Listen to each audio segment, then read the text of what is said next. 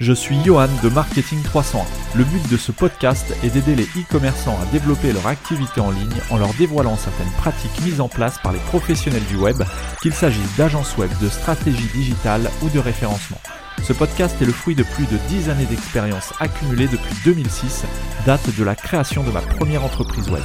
En 2010, je fonde mon agence digitale qui accompagne de nombreux e-commerçants. En 2013, je m'associe et rachète en parallèle de mes activités une société spécialisée dans la vente de produits alimentaires aux professionnels et aux particuliers via sa boutique en ligne.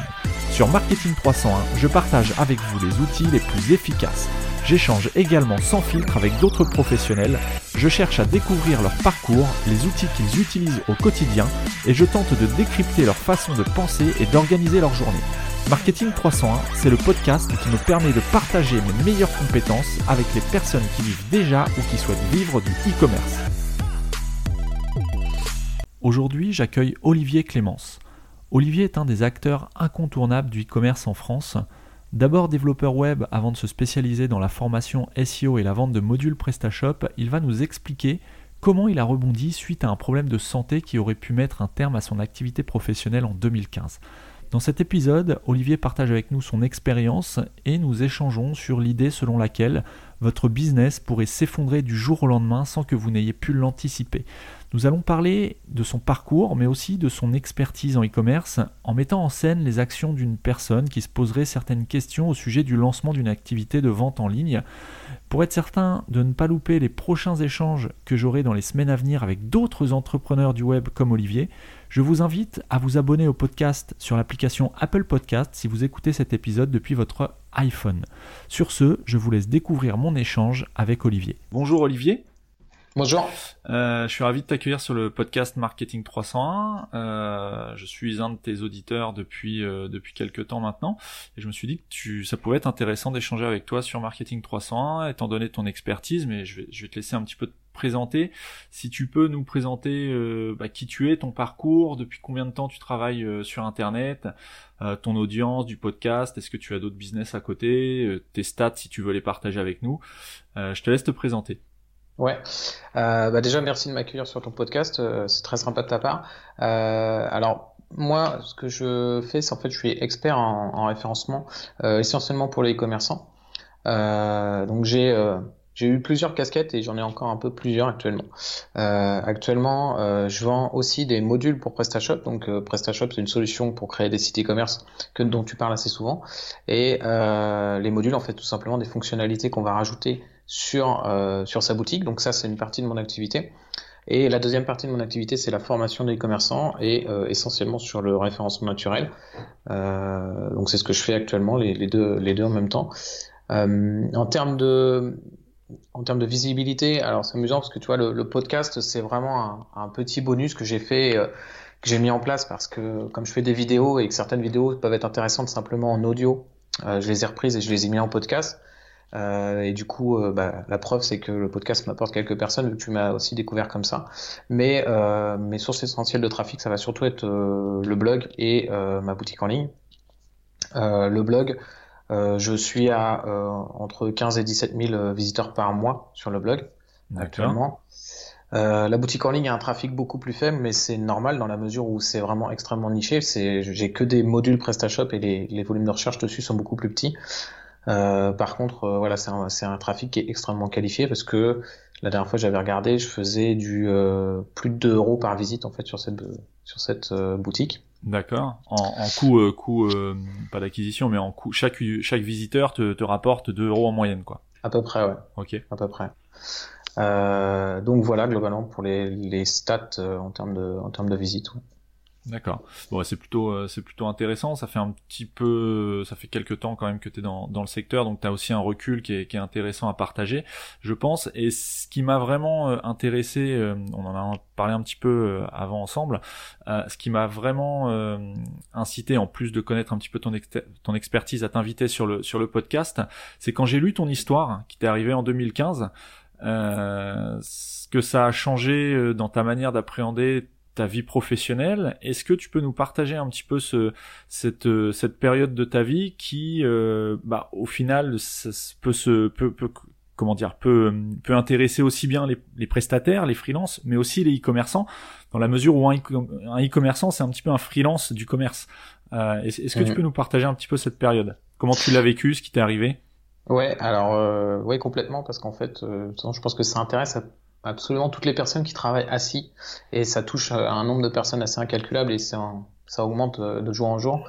Euh, en fait, la problématique que j'ai rencontrée en 2015, c'est que euh, j'étais encore prestataire de service à ce moment-là. Euh, donc je faisais, c'est pour ça que je dis j'ai eu beaucoup de casquettes au départ, c'est que je faisais euh, euh du développement pour les e-commerçants. Je créais des, je créais des fonctionnalités, mais c'était pas des modules que je vendais. Je, je travaillais à la demande auprès des e-commerçants, et donc 100% de mon temps de travail était sur ordinateur. Et ce qui fait que je passais beaucoup d'heures devant mon ordinateur assis et au final, en fait, euh, le résultat, c'est que ce qu'il faut savoir, c'est que la position assise, c'est la plus mauvaise qu'on puisse avoir pour le dos. Euh, il y, a, y a des, alors j'ai pas les chiffres en tête là, mais euh, j'avais trouvé un, diagramme où il montrait les, les différentes, le, poids que supportait notre dos selon les positions. Et en fait, assis, c'est vraiment là où on supporte le plus. Et notre dos est absolument pas fait pour ça. Hein. On est, notre musculature et notre corps est vraiment fait pour être en mouvement. Et du coup, en fait, le résultat, c'est que je me suis vraiment cassé le dos à travailler euh, devant l'ordinateur, à tel point que après être revenu de vacances, euh, de un mois de vacances, j'ai repris le travail. Et au bout de deux heures, le premier jour de la reprise, au bout de deux heures, je pouvais plus travailler en fait. Et ça m'a fait ça pendant 15 jours, impossible de travailler. Euh, plus de une à deux heures dans la journée. Donc quand on est prestataire de service, euh, il y a un très très gros problème à ce moment-là parce que deux heures ça suffit à peine à, à traiter euh, les mecs, tu vois. Euh, et, euh, et, du coup, voilà, il n'y a plus de revenus et c'est extrêmement compliqué. Mmh. Donc, ce qui s'est passé, c'est que j'ai donc j'ai fait une pause, mais la pause n'était pas là vraiment la, la, la, solution vu que j'étais en vacances juste avant. Donc, tu vois, il y avait vraiment un, un problème en fait. Et je suis allé voir des, des experts, etc. Alors, j'ai fait beaucoup d'experts. donc, tu as, as, tout ce qui est kiné, ostéo, etc. Mais après, je suis allé carrément un organisme qui s'appelle euh, l'AMUS à, à, côté de chez moi, à Évreux. Euh, enfin, à côté de chez moi, à, à 50 minutes de route quand même. Oui. Euh, et j'y allais tous les jours en fait. Et euh, là, j'ai fait de la rééducation spécifique avec des machines qui s'appellent euh, iso, isocinétique. c'est des machines qui mesurent les forces, etc. et, qui te font travailler en permanence, physiquement assez difficile. Et donc, j'allais faire ça tous les jours. j'ai fait ça pendant plusieurs mois. Euh, jusqu'à ce que je puisse retravailler et euh, je retravaillais c'était mieux mais je pouvais pas encore retravailler complètement et à force donc j'ai rajouté aussi euh, beaucoup de travail d'étirement euh, j'ai trois postes de travail chez moi debout assis et, et, avec une chaise spécifique aussi qui me permet de changer de position. Enfin voilà tout un ensemble de choses une réorganisation complète qui fait que j'ai pu retravailler correctement. D'accord. Et, le résultat, c'est que voilà, j'ai, ça m'a aussi ouvert les yeux sur la fragilité que je pouvais avoir aussi en tant que prestataire de service parce que tout mon business tourne autour de moi, quoi. Bah oui, et donc de ta santé, quoi. Donc d'où l'importance de euh, vraiment faire attention au, à la manière dont on travaille. Ça me permet de rebondir d'ailleurs et de, de, te poser une question. Est-ce que depuis cette mésaventure, est-ce que tu as investi dans du matériel, que ce soit des fauteuils, euh, un siège de bureau spécifique? Alors tu as parlé d'un poste de travail debout, un poste de travail assis. Euh, est-ce que tu peux nous partager, partager un petit peu le matériel que tu utilises? Ouais. Euh, alors j'ai pas les noms exacts. J'ai un, un, un, fauteuil. Euh euh, alors sur le podcast, c'est pas évident. oui, non, mais je mettrai les liens si tu as une marque ou quelque chose ou un modèle. je, bah, mettrai les liens. Je te retrouverai une, le lien pour, pour euh, un fauteuil identique à celui que j'ai, mais en fait c'est un fauteuil où, où t'as pas de, de, euh, réellement. En fait, c'est des espèces de, de, pieds arrondis qui font que tu es toujours en bascule en fait, et que du coup tu es toujours obligé de t'équilibrer avec ton dos en fait. Tu vois. D'accord. Euh, j'ai un fauteuil comme ça. J'ai un fauteuil plus classique de bureau, mais euh, avec énormément de réglages, etc. Euh, c'est pas Herman Miller, non, la marque? Non, non, non. non c'est pas, une, marque en particulier, mais j'étais allé chez un, un, vendeur euh, spécifique euh, de chaises de bureau, etc. Et on avait pas mal discuté. Euh, et clairement, euh, bah, il y a un budget aussi à mettre dans la chaise de bureau. De toute façon, si vous passez 8 heures sur votre chaise de bureau, euh, faut, faut vous dire que si vous avez mis 50 euros dans votre chaise de bureau, enfin voilà, vous vous vous, vous mettez votre dos à disposition de quelque chose qui coûte 50 euros 8 heures par semaine, 8 heures par jour. Peut-être qu'il faut investir un peu plus. c'est nécessaire. Après, bon, il y a eu pas mal de réglages au niveau, au niveau de l'écran, mais ça c'est assez basique. Et au niveau du poste de travail debout, en fait, c'est extrêmement simple. C'est simplement un meuble classique, et dessus, j'ai rajouté un, un élément pour rehausser mon, mon ordinateur de mon, mon, ordinateur portable, tout simplement. et du coup, tu es à la bonne hauteur, en fait, tout simplement. Euh, c'est assez simple à mettre en place, hein, c'est pas extrêmement onéreux. Alors oui, le, siège de, de, bureau il coûte assez cher et le deuxième aussi. Euh, je sais plus combien il coûte, peut-être 480 euros, je crois le deuxième, euh, dans les 500 euros, je crois. Mais comme je disais, voilà, on passe 8 heures dessus. Et euh, bah, voilà, si vous êtes commercial et vous êtes en voiture, vous n'allez pas acheter euh, une voiture euh, premier prix parce que vous allez faire de la route dessus, ça va être dangereux, etc. Vous allez évidemment acheter une voiture de bonne qualité, bah, c'est la même chose avec votre, votre chaise en fait. Ouais, tout à fait. Et c'est exactement ce que je me suis dit, tu vois, parce que j'ai eu la même démarche. Bon, j'ai la chance de pas avoir eu de problème de dos pour l'instant, euh, mais je me suis, j'ai investi dans un fauteuil de bureau aussi à, c'était fin 2017, donc ça fait un an enfin un petit peu plus d'un an, euh, justement en me disant, euh, alors autour de moi j'avais un petit peu les, les, retours. Je te partage en même temps mon expérience parce que là on est vraiment sur euh, sur les mêmes sujets et je pense que ça peut être intéressant pour plusieurs personnes puisque le premier a priori que moi j'avais dans le dans les fauteuils de bureau qui sont quand même assez onéreux, les fauteuils ergonomiques, mais les vrais fauteuils ergonomiques, hein, pas les fauteuils ergonomiques à 99 euros, les, les vrais fauteuils ergonomiques avec des, des vrais réglages vendus par de vrais spécialistes, etc., etc. c'est des fauteuils, celui que j'ai que j'ai acheté en 2017, je sais plus combien exactement, c'était supérieur à 1000 euros. Et, je me, au début, je me disais, mais c'est totalement n'importe quoi de mettre 1000 euros dans, une dans un siège de bureau, dans un fauteuil, alors qu'il y en a un petit peu partout pour, pour moins de 100 euros. Quel intérêt Et au final, je me suis dit, bah, exactement comme tu viens de le dire, que, que je passe des dizaines d'heures par semaine assis sur mon fauteuil. Donc c'est, faut pas voir ça comme une dépense, mais il faut plutôt voir ça comme un investissement sur le long terme, puisque comme tu l'as très bien dit, ta santé, c'est un petit peu la colonne vertébrale de ton business. Si tu n'es pas, là, tu ne peux pas, tu peux, pas intervenir, quel que soit ton, business, que tu sois e-commerçant, tu peux pas emballer les colis, tu peux pas traiter les commandes. Si tu es freelance, bah tu peux pas, tu peux pas développer. Si tu es euh, graphiste, tu peux pas, tu peux pas rester devant ton ordinateur non plus. Et donc c'était vraiment, j'ai pris ça comme un investissement à long terme sur la santé euh, bah, de moi, euh, ma santé et la santé de mon entreprise. Et au final, il faut plutôt voir ça comme un investissement à long terme, puisqu'en général, alors je sais pas pour toi, euh, mais euh, sur, sur le modèle que, que moi j'ai acheté, c'est, c'est pour ça que je te parlais de cette marque-là, c'est la marque Herman Miller, qui est assez connue. Bon, je connaissais pas avant, avant d'en acheter un, mais euh, depuis, je les vois un petit peu partout. C'est des fauteuils qui sont très connus, qui sont vraiment très confortables, qui sont garantis à vie. Donc oui, c'est un investissement de départ, c'est un gros billet à mettre au début, euh, mais après, enfin en tout cas, moi j'en suis totalement satisfait et j'ai aucun j'ai aucun lien d'affiliation chez cette marque-là. J'ai absolument rien à, vendre en, avec eux, mais euh, c'est vraiment quelque chose auquel il faut réfléchir. Si vous êtes souvent euh, assis ou plusieurs heures par jour assis devant votre ordinateur, je vous invite vraiment à vous poser la question de savoir si ça vaudrait pas le coup d'investir dans du confort de travail et du coup dans votre santé. Et, et c'est bah toi t'es es, la preuve vivante que euh, bah que c'est une question légitime quoi. Ouais.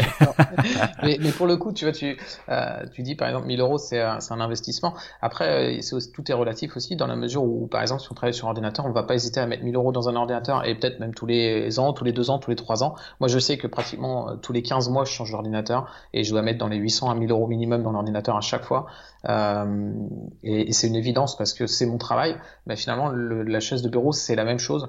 Euh, et même, c'est même plus important euh, bon, déjà, c'est la même chose dans la mesure où on va mettre 1000 euros et elle va durer quand même plus qu'un an, parce que sinon, là, en effet, il y a un petit problème. Euh, mais euh, au-delà de ça, tu disais, voilà, ça va vous empêcher de travailler, mais ça va beaucoup plus loin que ça, hein, parce que on peut se dire, oui, bon, bah voilà, ça m'empêche de travailler, c'est la galère, ok, et puis on n'accorde pas tant d'importance que ça. Au final, moi, enfin, pour avoir longtemps eu mal au dos, en fait, le problème, c'est que tu, tu, te tu te rends même plus compte que tu as mal au dos à un moment. En fait, c'est extrêmement perfide comme, comme douleur. C'est une douleur permanente. Euh, et euh, en fait, c'est ma femme qui savait quand j'avais mal au dos avant moi, en fait. Parce que parce qu'en fait, la douleur, elle vient progressivement. Euh, elle est jamais vraiment partie en fait. Et puis à un moment, tu on, parlait avant l'épisode, avant, d'enregistrer, euh, on, parlait qu'on avait tous les deux des enfants. Par exemple, ta relation avec les enfants, elle est très compliquée. Les enfants sont pas capables d'être plus patients parce que toi, tu as mal au dos. Euh, c'est normal, ils sont petits et ils sont pas capables de, de faire preuve de plus de patience et de, de faire preuve de, euh, de faire plus attention à leur comportement, etc. Et toi, du coup, tu justement, t'as plus de patience Et euh, c'est ton conjoint qui est obligé de te le dire en fait, toi qui est obligé de te dire non là c'est excessif, c'est n'importe quoi. Et évidemment, quand toi t'es énervé, que t'as mal et que ton conjoint commence à te dire des trucs comme ça, tu le prends pas toujours bien non plus, tu vois. Donc ça va, euh, ça va vraiment loin. Et, euh, et à ce niveau-là aussi, euh, tu vois, par exemple, euh, moi je sais que ma conjointe a fait beaucoup d'efforts quand j'avais des problèmes de dos. Moi j'essaie de faire des efforts aussi, mais ça suffit pas. Quand t'as la douleur qu'elle a, c'est vraiment compliqué à gérer. Et euh, je sais qu'avec d'autres conjoints, ça se serait peut-être pas passé aussi bien que, que là. Tu vois, je serais peut-être plus avec ma, ma, ma, femme actuellement si si elle avait pas aussi été capable de faire ces efforts-là. Donc c'est vraiment, ça va beaucoup plus loin que juste on a plus le travail. Euh, c'est vraiment quelque chose de, de, très très lourd à porter en fait d'avoir un mal de dos en permanence quoi. Ouais, les répercussions sont aussi bien dans ta vie professionnelle, on a vu pourquoi, que personnelle pour euh, pour les raisons que tu viens d'évoquer quoi. C'est ça. Donc c'est euh, c'est bah écoute c'est le premier conseil euh, je pense qu'on peut donner euh, aux, personnes qui, qui écoutent c'est vraiment d'investir dans le poste de travail dans et je prends ça de façon assez large c'est-à-dire aussi bien le, le, le fauteuil de bureau le bureau l'ordinateur vraiment le poste de travail c'est aussi important si ce n'est plus comme on vient de le voir que le le bah le, le business en lui-même quoi. Ouais, Parce que sans vous votre business n'existe pas. Et les habitudes de travail aussi. Est-ce que est-ce qu'on travaille 10 heures par jour? Est-ce qu'on a vraiment besoin de travailler 10 heures par jour, tu vois? Aussi, est-ce oui. Est-ce qu'on peut pas être plus efficace? Les pauses aussi qu'on prend, parce que quand on fait une pause, et eh ben, est-ce qu'on regarde des vidéos YouTube sur notre chaise? Ou est-ce qu'on en profite pour aller faire un tour dehors, etc. C'est des, habitudes, tu vois, où moi j'étais obligé de les prendre. Euh, elles m'ont été imposées en fait. Euh, maintenant, elles sont tellement évidentes que à un moment, tu te dis, quand je fais une pause, pourquoi est-ce que je reste sur ma chaise du bureau? Ben, On n'y pense pas sur le moment. Mais euh, c'est bien justement de le rappeler parce que parce que ça coûte rien de se lever et d'aller prendre un verre d'eau et d'aller faire le tour de la maison, euh, euh, histoire de se détendre tout simplement. Et ça change tout. Si on le fait trois, quatre fois dans la journée, ça change tout par rapport à si on le fait jamais et qu'au final on, on, on enchaîne 8 heures de, sur la chaise. Quoi. Oui, tout à fait. C'est euh, bah ça, ça, ça, fera peut-être l'objet d'un autre épisode, mais c'est voilà tout ce qui concerne l'organisation euh, de, ces journées, de ces semaines, de ces périodes et la productivité qu'on peut avoir, euh, quel que soit quel que soit son business. Quoi, c'est tout impact vraiment, tout est vraiment important. C'est pas simplement il s'agit pas simplement de, de faire ce qu'on a à faire et de, de, de cocher des, des tâches euh, qu'on a sur une to-do list. C'est vraiment un ensemble de choses qui fait que votre business va être pérenne ou pas dans le temps. Donc, euh, ça. donc voilà. Euh, je vais revenir un petit peu sur, euh, sur le sujet de base. donc tu nous as dit que tu développais avant des, enfin, principalement des modules pour PrestaShop. pourquoi, enfin que Qu'est-ce que tu peux nous dire de PrestaShop? Pourquoi tu as choisi cette solution plutôt que WordPress ou Commerce ou Magento ou autre? Alors, euh, pourquoi j'ai choisi cette solution euh, C'est assez basique. C'est qu'en fait, euh, au tout départ, au tout départ, je faisais euh, euh, du développement. Je créais des sites internet au tout départ. j'ai même créé, quand j'ai créé une première boutique en ligne, j'ai même créé par moi-même en fait la boutique en ligne du client en fait. Mmh. Euh, donc c'était rigolo parce qu'il manquait plein de fonctionnalités qui auraient dû exister en fait, qui étaient assez logiques, mais il y avait aussi plein de fonctionnalités qui, existent, qui existaient nulle part ailleurs parce que c'est vraiment la demande du client, donc c'était assez drôle. Et puis après j'ai eu une, une, deuxième demande et, et ça s'adaptait pas du tout en fait, ce que j'avais déjà fait à, à, à ce client-là en fait. Et euh, bah, du coup moi le premier truc que, que j'ai trouvé c'était PrestaShop à ce moment-là, donc c'était euh, il y a assez longtemps, j'ai pas plus trop la date, mais c'était au tout début de PrestaShop. Euh, et du coup, euh, bah, j'ai pris cette solution pas par choix euh, extrêmement stratégique, mais plutôt parce qu'il n'y avait pas tant de solutions que ça et qu'il il fallait que j'ai une solution pour créer quelque chose assez rapidement pour, pour mon client qui avait besoin d'une boutique en ligne. Et, après, bah, du coup, je suis resté un peu sur cette solution parce que du coup, j'avais commencé à la maîtriser.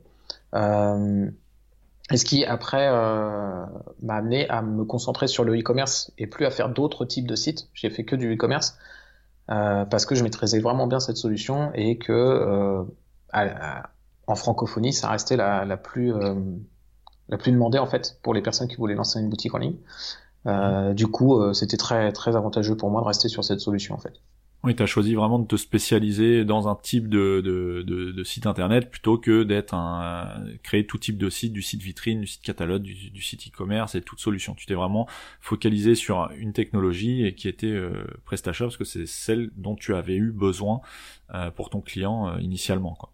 C'est ça, et je me suis de plus en plus spécialisé dans la mesure où, au départ je faisais des sites de façon générale, après je faisais du e-commerce et euh, essentiellement des sites PrestaShop, et après je faisais même plus en fait de la création de sites e-commerce, je m'adressais aux personnes qui avaient déjà un site PrestaShop et qui avaient besoin de fonctionnalités supplémentaires, de, de, de modifications sur leur site, etc. Oui, tu, euh, tu intervenais dans l'évolution d'un business. Voilà, c'est ça. C'est ça. Parce qu'en fait, j'ai identifié que c'était plus simple à gérer un client qui avait déjà un business qui tourne euh, et qui, qui, avait un besoin spécifique et du coup qui allait faire des, des demandes régulières plutôt que de travailler avec quelqu'un qui avait tout un projet à créer et où souvent il manquait des éléments. Mmh. Qui, où, où euh, il allait falloir que moi j'essaye de le conseiller alors que c'était plus pas ma partie en fait tu vois j'allais essayer de le conseiller sur peut-être euh, il, allait, il allait falloir qu'il trouve un photographe et puis bah pour l'aider parce que ça aussi ça bloque euh, la création du site bah j'ai essayé de lui trouver un photographe pour gagner du temps etc je faisais un petit peu trop de choses euh, parce que les gens n'étaient pas encore assez euh, mûrs, du moins la typologie de clients qui venaient vers moi. Et du coup, je me suis adressé plutôt après à des gens qui avaient déjà une boutique où là, euh, c'est beaucoup plus carré parce que ils veulent une fonctionnalité, ils ont besoin d'un expert qui connaît leur, leur, outil et du coup, euh, ça va beaucoup plus vite parce qu'il n'y a pas trop d'échanges au départ. Hein. Ils donnent la fonctionnalité qu'ils veulent, on donne le devis, ça match ou ça match pas, et puis après on, on passe à la partie que je maîtrise, le développement. Quoi. Oui, voilà. Ouais. Hmm. Et justement, en, en parlant de, maîtrise, étant donné ta maîtrise euh, du Presta, enfin de, de la solution PrestaShop, mais aussi de l'univers du e-commerce en général, euh, pourquoi tu as choisi la voie de la formation puisque tu nous as dit que tu formais les gens au SEO, au référencement mmh. naturel, euh, et pas simplement te réorienter vers euh, e-commerçant. On voit en ce moment l'essor de tout, euh, toutes ces formations. Alors je mets des guillemets pour pas trop dénigrer, mais j'ai pas testé, donc je sais pas ce qui est bon ou mauvais. Euh, mais en ce moment, il y a énormément de formations euh, sur le dropshipping avec le couple. Bon, euh, généralement c'est Shopify, AliExpress, mais on pourrait très bien mmh. imaginer PrestaShop, AliExpress, avec un peu des méthodes, des méthodes miracles pour gagner beaucoup d'argent en très peu de temps. Euh, bon, chacun en pense ce qu'il ce qu'il en veut, euh, ce qu'il ce qu'il veut bien en penser. Mais pourquoi toi justement tu t'es pas lancé dans le métier de e-commerçant, euh, étant donné ton expertise et ta maîtrise du sujet? En fait, c'est j'aime bien faire ce qui me plaît. tu vois, comme je disais, je me suis spécialisé aussi au fur, au fur et à mesure de, de, de, de l'avancée de mon, mon travail. C'est aussi parce que j'allais vers ce qui me plaisait le plus à chaque fois, en fait. Tu vois, j'ai vraiment commencé par le développement de site parce que le la, la, programmation me plaisait. Après, ce qui me plaisait de plus en plus, c'était de travailler sur des sites e-commerce. Après, c'était de travailler sur des sites PrestaShop. Euh, et après, c'était vraiment de faire des modules. Donc, j'ai créé des modules. Et après, c'était euh, et là maintenant, tu vois, j'en suis arrivé au stade où je veux faire de la formation pour les commerçants, de, de former les commerçants. Donc, je me, je me, me, dirige toujours vers ce qui me plaît le plus au fur et à mesure. Euh, je trouve que c'est un des avantages qu'on peut avoir en tant qu'entrepreneur, euh, c'est qu'on fait ce qu'on veut. Euh, il y, a, il y a, plein d'avantages à être riche, avoir la liberté de temps, etc., tout ce qu'on veut. Euh, mmh. Voilà, mais il y a aussi la liberté de faire ce qu'on a envie dans son travail. Euh, moi, j'aime bien me lever le matin et euh, le lundi matin et que ce, le lundi matin soit une des meilleures journées de la semaine. Euh, et c'est un peu cette idée-là qui me drive, c'est que je, je, veux choisir. Et en fait, pourquoi je suis pas allé vers le e-commerce? Parce qu'il y a un truc qui me rebute. Euh, pourquoi je suis pas devenu e-commerçant moi-même? Il y a un truc qui me rebute, c'est tout ce qui est logistique en fait. à tel point que j'ai même pas encore fait l'effort d'aller euh, me renseigner sur comment je pourrais déléguer complètement cette partie-là, l'automatiser pour pas du tout avoir à m'en occuper. Mais envoyer les produits, euh, euh, contacter les fournisseurs, obtenir les commandes, etc., les, les, les le stock de produits, euh, etc. Tu vois, tout ça, c'est vraiment ce qui m'intéresse le moins dans le e-commerce. Moi, ce qui m'intéresse, c'est la stratégie, comment on va attirer du monde sur la boutique, comment on va euh, faire en sorte que les gens aient envie d'acheter nos produits, comment on va faire en sorte qu'ils soient euh, fidèles et satisfaits mais le côté logistique, le côté euh, bah, le plus physique en fait, le côté physique de la des manipulations en fait dans, le e-commerce m'intéresse vraiment très peu et euh, bah, c'est ce qui me rebute jusqu'alors. Euh, même si en effet hein, tous les deux jours j'ai une nouvelle idée de site e-commerce que je pourrais lancer parce que voilà, comme tu dis avec les compétences que j'ai, ce serait facile, mais faut aussi se rendre compte que les compétences que j'ai, euh, qui peuvent être euh, d'amener du trafic, etc., de développer ce que j'ai besoin sur mon site, sont des compétences très intéressantes, mais elles euh, elles font pas forcément tout. Il y a d'autres compétences qui sont nécessaires et, euh, et je suis pas encore complètement e-commerçant. Il faudra que j'ai vraiment un e-commerce, même si ma boutique en ligne de vente de modules est un e-commerce, mais il n'y a pas le côté logistique derrière en fait. Oui, puisque tu es sur du produit dématérialisé, donc t'as pas t'as pas cet aspect physique quoi justement, du produit voilà, physique, moi, de, de gérer euh, le, du stock éventuellement ou autre quoi, ou du fournisseur, parce que le fournisseur en l'occurrence c'est toi, donc euh, c'est ça, quand on achète oui, un tu, produit tu vends sur, tes euh, propres produits, ce qui est différent de vendre les produits de quelqu'un d'autre. On n'est pas dans le négoce là, dans ce que tu ça. fais aujourd'hui. Complètement. Du, moi, moi, cette partie, du coup, elle n'existe pas en fait sur ma boutique en ligne. Si on achète un produit, sur ma boutique, il est automatiquement envoyé par email. Il y a, il y a pas de, c'est transparent, il n'y a pas de, de, gestion en fait à ce niveau-là. Ouais, bien sûr, on est dans vraiment dans du dématérialisé, ce qui, ce qui a tout, ses, tout son avantage aussi. Hein. Euh, il y a, voilà, moi je considère parce qu'il y, y, a souvent la guerre entre euh, le, le, le, le vente, la, vente de produits et la vente de services. C'est simplement une question de point de vue, de maîtrise et de comment dire de de, de, préférence quoi. Certains préfèrent vraiment être dans le négoce. Euh, moi, je sais que j'ai quelques quelques amis qui sont euh, e-commerçants euh, dans le négoce où ils contactent des fournisseurs, ils stockent les produits, ils expédient les produits et c'est ce qui leur plaît vraiment de, de, de faire. Donc c'est vraiment en fonction de chacun. mais il faut bien être conscient que quand on veut se lancer en e-commerce pur et dur, euh, bah il n'y a pas que des bons côtés, il n'y a pas que euh, le passage où on encaisse euh, on encaisse le, les, les, gains et les ventes. Il y a aussi toute la en amont toute la partie création du site, gestion des fournisseurs, gestion de la logistique, gestion des transporteurs, négociation des, des, des, bah, des, tarifs avec les transporteurs, etc., etc. calcul des marges, etc., etc. Bon, on va, on va pas faire un cours sur sur le e-commerce, mais c'est vraiment deux choses différentes. Et est-ce que toi, tu aurais, pour les personnes qui veulent se lancer en e-commerce ou qui sont déjà lancées, est-ce que tu aurais des conseils pour trouver d'une part des bons produits à forte marge euh, mhm. et éventuellement de bons fournisseurs pour vendre ces produits? Enfin, pour acheter ces produits que toi, tu pourrais revendre derrière. Ouais, alors je vais aller rapidement sur la partie fournisseur parce que comme je disais, euh, c'est pas du tout la partie que je maîtrise le plus. Euh, globalement, pour moi, un, fournisseur, euh, il faut que ce soit un partenaire de confiance. Il faut le voir comme un partenaire parce que euh, c'est un point extrêmement important quand même de, de du e-commerce. C'est-à-dire qu'à un moment, si votre fournisseur vous fait défaut, c'est vous, vous êtes, euh, vous êtes la, entre guillemets la partie euh, émergée de l'iceberg. C'est-à-dire que c'est sur vous que vos clients vont taper, alors que le problème il vient de votre fournisseur. Mais au final, euh, peu importe d'où vient le problème, euh, ce sera quand même sur vous que les clients vont taper, et ils auront, raison parce qu'après tout, c'est quand même vous qui leur vendez le, produit, et vous n'êtes pas capable de l'avoir. Même si au final, ça dépend du fournisseur et pas de vous, c'est quand même vous qui n'êtes pas capable de l'avoir quand vous le vendez. Euh, et du coup, c'est problématique parce que voilà, vous avez pu mettre en place une opération marketing, euh, des, des, promotions, etc., faire de l'investissement publicité, et vous n'avez pas ce qu'il faut parce que le fournisseur vous a pas livré. Euh, voilà, ça c'est problématique. Donc, je pense un fournisseur rapide euh, en termes de livraison, qui respecte ses délais euh, et qui aussi, idéalement aussi euh, est capable, bah voilà, à un moment, vous avez besoin d'un stock un, un, peu plus conséquent rapidement, et qui peut vous aider aussi en termes de alors c'est pas forcément simple, mais qui peut éventuellement euh, comprendre que vous ayez des problèmes de trésorerie et puis vous faire des, des, euh, des délais de paiement un peu plus longs. Voilà, ça peut être euh, des critères sur lesquels choisir un fournisseur, même si c'est assez difficile au départ quand on se lance. Mais euh, ça peut être des choses sur lesquelles vous pouvez vous dire voilà, je vais, ok, le fournisseur là, ça fait deux fois qu'il me fait un coup pas top. Je vais peut-être commencer à en chercher un nouveau parce que euh, je peux pas rester avec un fournisseur comme ça. Moi, c'est comme ça que je verrais les choses si je devais vendre du, du physique avec un fournisseur. Euh, après, pour trouver un bon produit, euh, en fait, il faut prendre la problématique du e-commerce dans sa globalité. C'est-à-dire qu'un un bon, un bon produit qu'on va vendre en boutique n'est pas forcément un bon produit qu'on va vendre en e-commerce, euh, en boutique physique, je veux dire. La, la différence elle va, elle va se, se, poser sur différentes choses. C'est notamment, euh, est-ce que le produit est un produit qui va générer beaucoup de SAV euh, oui. Si, si c'est un produit qui est compliqué en fait à manipuler, par exemple, euh, qui est fragile à manipuler, il euh, bah, faut comprendre que vous n'êtes pas là pour faire la démonstration au client en fait.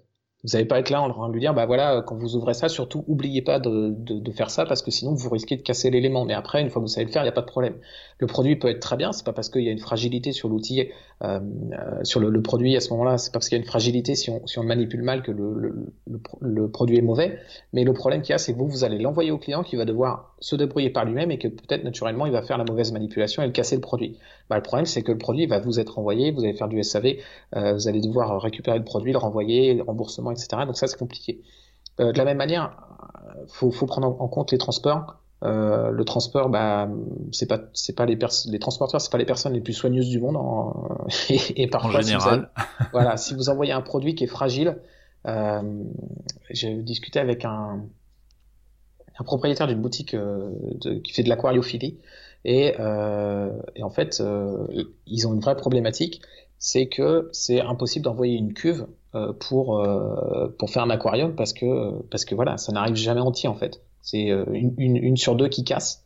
Pendant le transport. Voilà, une sur deux qui casse pendant, le transport, euh, c'est compliqué parce que même si après tu as, des assurances avec le transporteur, etc., le client en attendant il n'est pas livré, euh, en attendant il se plaint, euh, et il se plaint sur ton site ou sur des sites extérieurs, etc. Et c'est encore une fois la partie immergée, et ça c'est vraiment important à prendre en compte, c'est que tous les services que vous utilisez, même si c'est pas dans votre entreprise, etc., euh, bah pour le client c'est quand même sur vous qu'il va venir taper parce que c'est vous qui lui vendez le produit.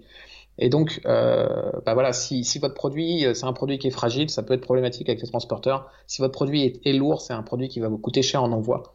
Euh, voilà, donc faut essayer de prendre en compte toutes ces problématiques et de se dire comment je peux, euh, quel, quel, produit va euh, me créer le moins de problèmes justement avec toutes les problématiques qui existent en e-commerce en fait. Après, euh, il y a quelque chose qui peut être intéressant si on reprend l'exemple de la cuve pour le pour les aquariums. Euh, si vous êtes capable de trouver une solution pour régler le problème majeur d'un produit, qui entre autres est la fragilité, euh, bah là vous avez peut-être quelque chose d'excellent parce que vos concurrents eux ne, ne euh, n'ont pas réglé ce problème-là et du coup ne, ne vendent certainement pas le produit en fait. Oui, c'est un, bah, c'est un élément de différenciation. Je parle souvent de, de, de, trouver un élément de différenciation par rapport à la concurrence. Là, ça, ça pourrait en être un.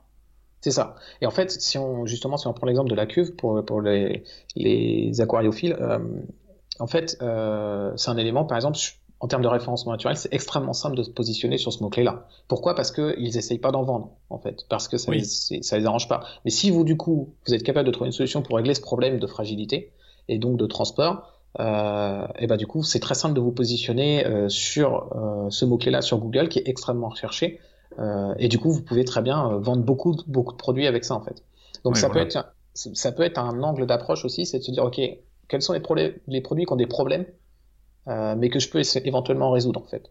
Et à partir de là vous avez un produit qui est mauvais pour certains devient très bon pour vous en fait Ouais, tout à fait. Non, c'est un, un, très bon conseil euh, que de se positionner à partir d'une problématique, d'un inconvénient, et, et, et faire de, de, de, votre force en fait le, le bah, la solution à cet inconvénient pour pouvoir être le seul à proposer ce genre de produit, quoi. Ou en tout cas faire partie d'une minorité de commerçants à, à, proposer ce genre de produit qui n'est pas proposé par les autres. Bah, ou du moins être dans les premiers et avoir le temps de se placer en tant que leader et, et qu'après ce soit difficile pour les concurrents de s'y mettre en fait. Tout à fait. Et, tout à l'heure, tu parlais aussi de l'importance de, de, choisir des fournisseurs de, de, confiance, donc que ce soit des partenaires de confiance. J'ai une anecdote d'ailleurs à ce sujet. Euh, J'ai un ami, alors je, je vais pas trop donner d'indications parce que je sais pas s'il souhaite que, que, enfin, je pense pas qu'il souhaite partager un petit peu les détails de, de son business, mais euh, j'ai un ami euh, assez proche qui vend, donc qui fait du commerce physique en ligne. Il vend des produits physiques euh, ils vendent du matériel euh, destiné principalement aux, euh, aux forains, aux personnes qui, qui font les foires, les choses comme ça. Et donc il avait l'un, l'une des périodes euh, pendant laquelle il a, il a un gros pic d'activité, c'est les marchés de Noël. Et il se trouve que au mois de novembre, il a eu une recrudescence de commandes de ce fameux produit qu'il vend qui est fabriqué par un fournisseur dans un pays à proximité de la France, on est en Europe, hein, euh, et il a encaissé pour, je sais plus, pour euh, plusieurs dizaines de milliers d'euros de commandes sur le mois de novembre, euh, en prévision des marchés de Noël du, bah, juste avant la période avant Noël.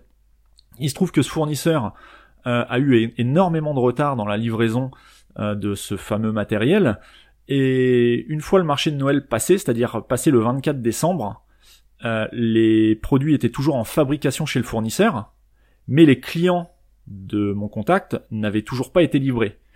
Euh, ce qui s'est posé comme problème, c'est que du coup, le matériel qui avait été commandé sur le site e-commerce de la personne en question bah, était devenu obsolète, il n'en avait plus besoin parce que c'était pour les marchés de Noël. Alors les, marchés, les marchés de Noël c'était fini, la saison était morte, euh, et donc ils ont tous demandé à se faire rembourser. Sauf que le fournisseur, lui, a continué, a commencé à expédier avec un mois de retard les euh, bah, les produits qui ont été commandés et, et ça c'est super important du coup bon il est en train de voir pour changer de fournisseur hein, parce que là il se retrouve vraiment dans la difficulté tout simplement parce que euh, les clients qui en l'occurrence sont des personnes du, du milieu de, de, la foire, donc des forains et tout ça, bon, c'est euh, voilà sans, sans, aucune critique, c'est plutôt des personnes avec qui il faut pas s'embrouiller euh, de mhm. trop. Tu me par... tu, tu m'excuseras un petit peu l'expression, mais voilà, c'est des personnes avec qui il faut être réglo, c'est des personnes qui généralement sont, sont réglo, et donc il faut être réglo avec. Donc il, il a choisi de les rembourser.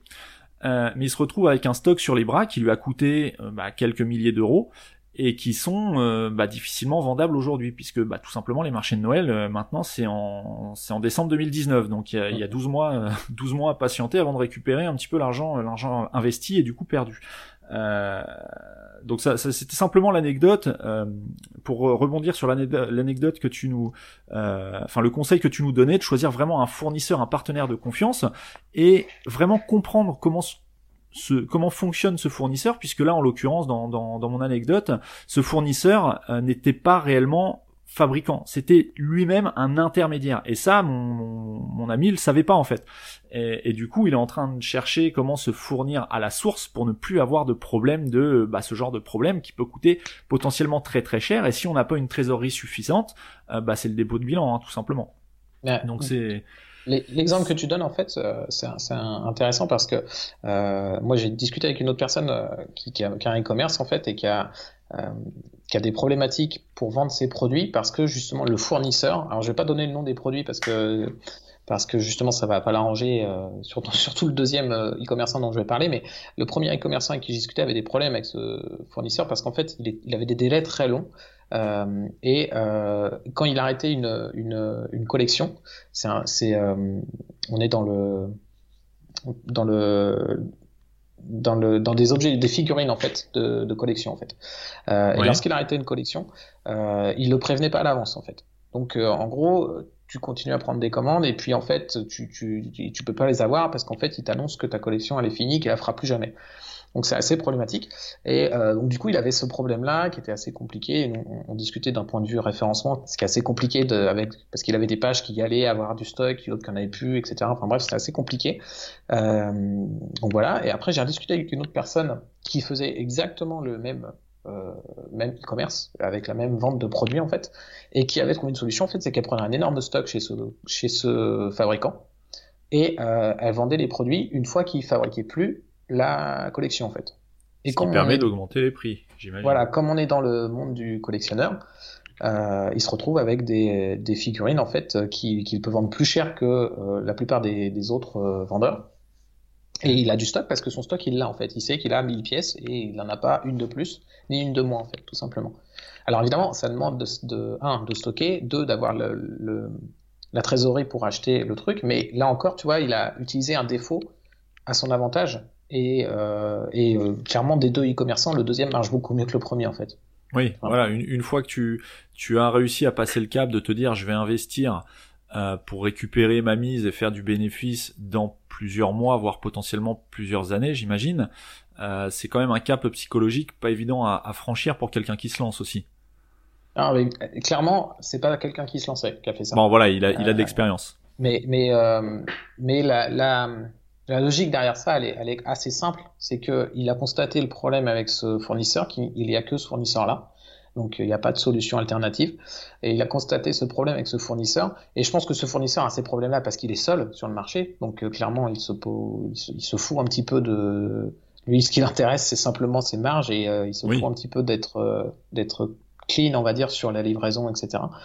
Et donc lui, il a identifié ce problème-là et il s'est simplement dit, on est dans le domaine de la collection, tout, la plupart du temps dans le domaine de la collection, tout ce qui n'est plus valable prend de la valeur. Donc autant prendre le stock et le vendre plus tard. Il n'y a pas besoin d'une réflexion, il n'y a pas besoin d'être entrepreneur depuis 15 ans pour avoir ce genre de réflexion non plus. Là où il a l'avantage, c'est qu'il avait la trésorerie plus facilement. Voilà, c'est ça. Ouais. Mais, mais, euh, mais, voilà, après on est souvent bloqué par des choses comme ça.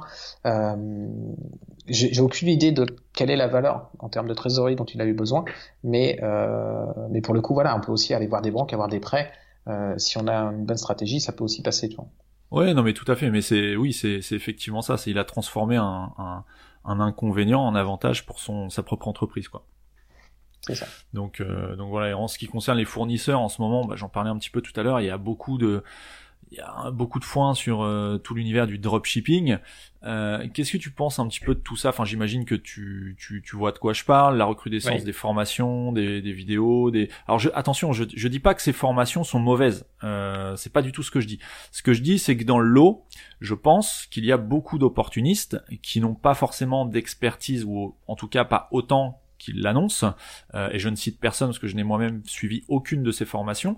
Euh, il y a forcément des formations qui sont très bonnes dans ce domaine-là, mais qu'est-ce que tu penses de cette recrudescence? C'est plus la recrudescence que je critique euh, de ces formations en dropshipping depuis quelques quelques mois, depuis voire un an. alors le l'idée en fait de départ de la, grosse formation qui a le plus marché là-dessus, c'est on fait de la publicité Facebook, on amène ça sur un site Shopify et euh, bah, le, site Shopify automatiquement va commander chez euh, AliExpress et AliExpress va se charger d'envoyer les produits euh, sans même qu'il y ait la marque AliExpress dessus et du coup euh, voilà c'est transparent pour la, la personne qui, euh, qui achète sur le, le site. en soi, la formation en elle-même, le système est bien rodé, ça fonctionne. Euh, là où il y a un problème, je pense, et, du coup les autres formations qui y a autour euh, ont été à peu près les, les mêmes formations en rajoutant, euh, euh bah, on n'est pas obligé de faire de la pub Facebook, on peut aussi faire du référencement, en rajoutant euh, comment utiliser les réseaux sociaux sans faire forcément de la pub. Hum, voilà, tu vois, c'était, c'était, c'était les, de ce que j'ai vu, hein, parce que de la même façon, moi, j'ai pas pris le temps d'aller prendre ce genre de formation, mais de ce que j'ai vu, parce que j'avais regardé pas mal de vidéos de vente, etc globalement, on était sur les mêmes formations de base avec des éléments qui gravitaient autour. Euh, maintenant, est-ce qu'elles sont bonnes ou pas Je sais pas, et n'ayant pas été, dans la formation. Euh, là où il y a un problème pour moi, c'est que de toutes les vidéos de vente que j'ai vues, il y avait jamais la notion de valeur euh, qu'on allait apporter en faisant ce business-là, en fait, qui était mise en avant. Parce qu'il y a un vrai problème derrière, pour moi, avec le dropshipping tel qu'il est fait là, c'est que, euh, bah, en fait, on se met simplement en écran entre euh, bah, le site AliExpress et le client pour faire une marge sur les produits d'AliExpress. En fait, le client pourrait aller très bien commander directement chez AliExpress son produit à 1 euro. Et nous, comme on va faire de la publicité, comme on va avoir des frais, etc., eh bien, on va, faire x10 sur le produit, on va le vendre 10 fois plus cher. Et c'est le client, en fait, qui va, va acheter son produit 10 fois plus cher pour avoir le même produit. Euh, et du coup, euh, moi j'avais un petit problème avec ça, c'est aussi pour ça que j'ai pas pris ce genre de formation, parce qu'à la limite j'aurais très bien pu prendre et puis essayer aussi, hein, si c'était si magique que ça. Euh, il y a certainement des gens qui ont gagné de l'argent, et j'en connais, des gens qui ont gagné de l'argent avec ce système. Maintenant, est-ce qu'ils ont apporté de la valeur? Est-ce qu'ils ont fait des gens heureux? Je suis pas persuadé, et c'est un peu le problème qui me gênait avec ce genre de formation en fait.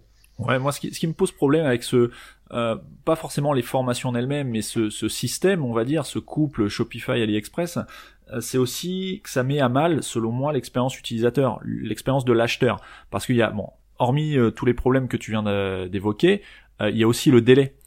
Généralement, le client qui lui va passer commande, alors que ce soit sur Amazon ou sur une boutique Shopify d'un produit expédié en dropshipping directement par le fournisseur AliExpress, enfin qui est situé en Chine et qu'on peut trouver sur AliExpress, euh, euh, c'est que ce délai en général il est de plusieurs semaines. Or aujourd'hui n'importe quel acheteur sur internet euh, quand il commande quelque chose, il souhaite l'avoir le plus rapidement possible. Et moi, ce que je, ce que je condamne un petit peu, c'est le mensonge autour du délai.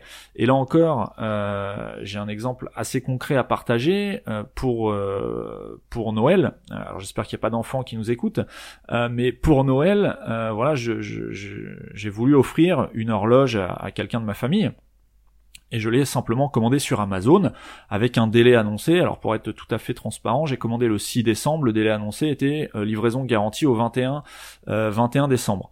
Euh, bon, aujourd'hui on est le 7 janvier, je n'ai toujours pas reçu le produit. Donc ça pose un petit peu moi ça me pose un problème. Et en fouillant un petit peu, bah, il se trouve que ce vendeur, c'est un vendeur en dropshipping. alors lui, il est pas sur Shopify AliExpress, il est sur Amazon AliExpress.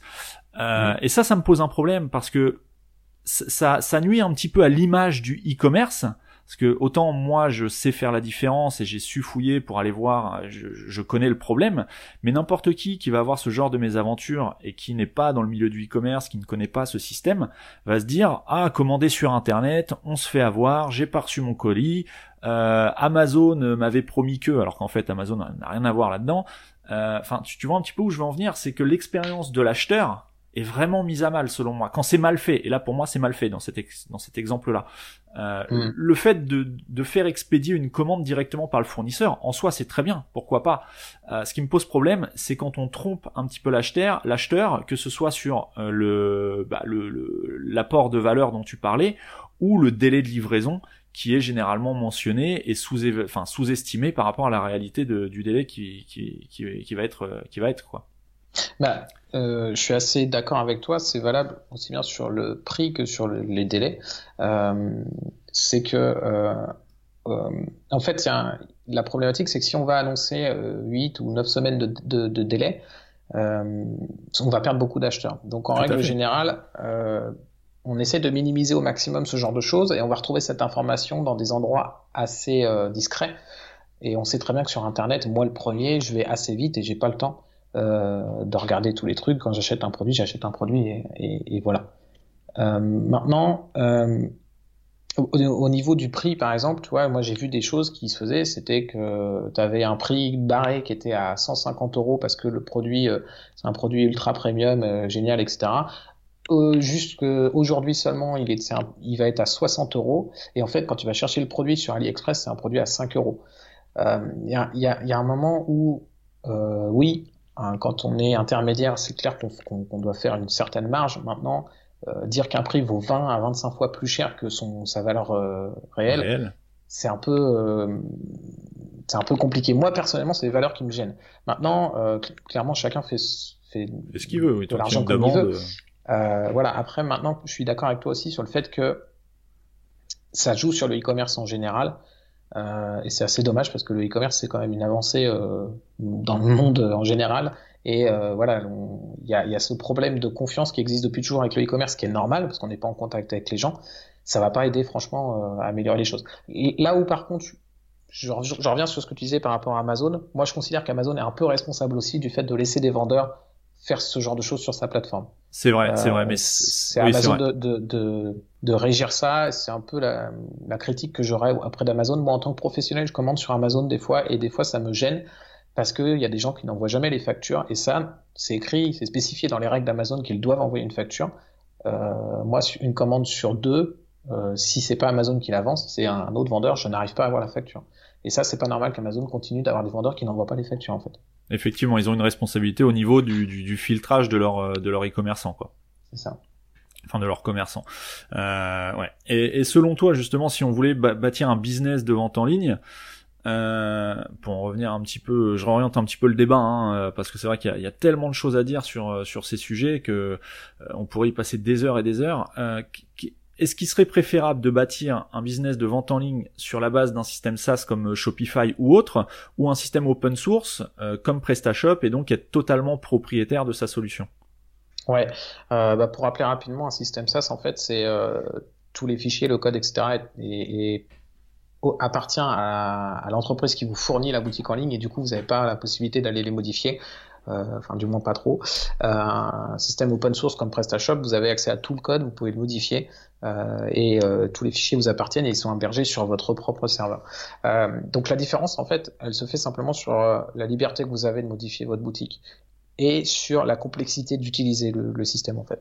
Euh, une boutique PrestaShop, vous allez avoir la liberté que vous voulez et euh, la liberté elle va de j'utilise le système tel qu'il est euh, et je m'adapte à euh, je le transforme complètement de A à Z, soit via mes propres compétences parce que je, je, je soit j'aime bien apprendre le développement et, et, je vais mettre les mains, les mains dans le cambouis hein, comme un comme un mécano, ouais. euh, soit euh, bah, j'ai un développeur, je, je, contacte, je contacte un développeur et je travaille avec lui, il peut me faire un truc sur mesure à partir de l'existant.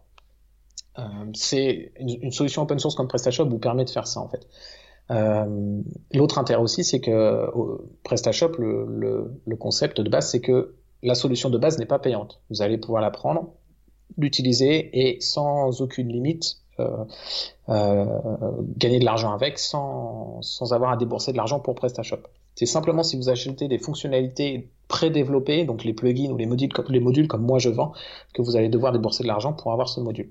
Euh, Shopify, euh, qui est une solution SaaS, en fait, euh, fonctionne différemment. C'est que vous allez payer un abonnement et du coup, vous allez devoir euh, payer cet abonnement tout le temps, euh, plus en règle générale des commissions sur chaque vente que vous allez faire. L'avantage de ça, c'est que vous allez avoir un système qui est qui fonctionne tout de suite en fait en 5 minutes vous allez pouvoir avoir votre boutique vous allez pouvoir ajouter vos produits et vous allez avoir quelque chose de robuste parce que euh, bah, les équipes de Shopify sont toujours là pour mettre à jour leur, leur, leur outil, pour corriger des bugs, etc. etc. Euh, PrestaShop travaille aussi sur sa solution pour la mettre à jour, mais c'est à vous de faire la mise à jour et ça peut générer des problèmes, surtout si vous avez commencé à justement mettre les mains dans le cambouis en fait. Donc en fait, ce qu'il faut comprendre, c'est que moi, je conseillerais quelqu'un qui se lance, euh, qui n'a pas de compétences et qui n'a pas de besoin très spécifiques, de partir sur une solution comme Shopify qui va être beaucoup plus simple et qui va lui permettre de gagner de l'argent beaucoup plus vite en fait. on peut créer sa boutique dans la journée et, euh, et commencer à, faire des ventes. Si on a moyen d'attirer du monde dessus, on peut commencer à faire des ventes le lendemain en fait. Avec, avec PrestaShop, ça va être plus long, clairement plus long, et il y, aura plus d'embûches pour vous lancer en fait. Maintenant, une fois que vous êtes sur Shopify et que vous faites un bon chiffre d'affaires, rapidement, euh, c'est pas l'abonnement qui vous, vous embêter, c'est plutôt la commission qui vont vous prendre sur les ventes. Et là, vous allez commencer à vous demander est-ce que euh, est-ce que ça mériterait pas que justement je me débarrasse de cette commission qui me coûte assez cher? Et en fait, le calcul est assez simple à faire. En fait, c'est que bah, vous faites des devis auprès des auprès de développeurs pour voir un petit peu euh, combien ça vous coûterait de reproduire votre boutique actuelle pour la mettre sur un PrestaShop et rajouter les fonctionnalités que vous avez besoin en plus et vous regardez si euh, rapidement euh, bah, vous, récupérez vos, commissions si ça si ça, ça, fait la balance en fait si ça fait l'équilibre tout simplement. Donc moi je partirais plutôt sur une solution SaaS comme Shopify pour après finir sur PrestaShop et avoir beaucoup plus de liberté oui, voilà, c'est commencer sur un système qui est peu onéreux, euh, mais qui demande aucune, enfin qui est légèrement plus onéreux, pardon, comme Shopify, mais qui ne demande aucune connaissance technique. et une fois que le business tourne, bah, passer sur un système propriétaire entre guillemets, euh, ou plutôt open source comme PrestaShop qui vous permet vous d'être propriétaire de votre magasin en ligne quoi. C'est ça, parce qu'en fait, euh, alors j'ai pas l'abonnement en tête de Shopify, mais on est peut-être à une trentaine d'euros, je pense. Oui, on doit être sur du 29, euros, mais je sais plus également non plus. 29 euros par mois, euh, et après des commissions sur vos ventes. Euh, clairement, si vous vous lancez dans le e-commerce, euh, la commission sur les ventes, ça va pas forcément vous poser de problème parce que vous allez peut-être pas en faire des ventes au début, il faut être conscient de ça. Euh, et les 29 euros par mois, c'est un, un, investissement qui est quand même ultra faible. Euh, donc en fait, la problématique, c'est que si vous, vous allez vers la solution gratuite qui est PrestaShop parce que vous voulez pas dépenser ces 29 euros par mois, combien de temps vous allez mettre en plus pour lancer votre boutique en prenant cette solution? Si vous mettez un mois et demi ou deux mois à lancer votre boutique, les 29 euros, vous les avez déjà perdus parce qu'en fait, vous auriez sûrement réussi à faire des ventes. En fait, vous avez peut-être réussi à faire des ventes dans vos deux, trois premiers mois euh, avec Shopify où vous seriez déjà lancé au bout de deux jours. Euh, que si vous mettez trois mois à vous lancer avec euh, PrestaShop, bah là vous perdez des ventes pendant ces trois mois en fait.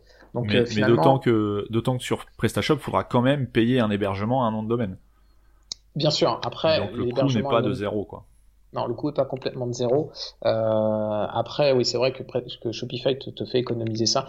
Euh, après, un hébergement mutualisé, si t'as pas un trafic de fou, ça peut, ça peut suffire. Et on est sur des choses assez euh, OVH fait des prix euh, relativement imbattables, il me semble.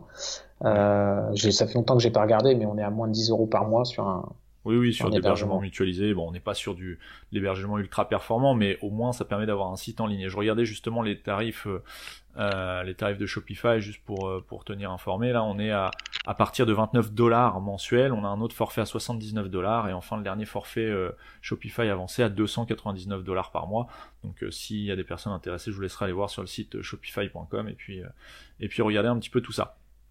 Euh, revenons-en au, à quelqu'un dans le dans le cas de quelqu'un qui se lance en e-commerce.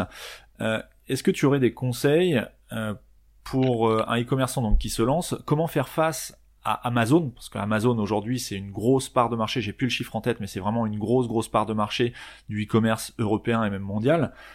Comment apporter plus de valeur Amazon qu'Amazon pardon pour vendre un produit sur son propre site selon toi? Est-ce que tu aurais des conseils? Ouais, euh, en fait, là, on vient souvent vers moi avec cette question. Et en fait, euh, moi, la réponse que j'ai, c'est mais pourquoi vous voulez vous mettre en face d'Amazon? C'est, euh, en fait, j'ai des clients qui viennent me voir et me disent, ouais, ouais, j'arrive pas, j'arrive pas à vendre mes produits et tout, en, référencement, j'arrive pas à monter, etc.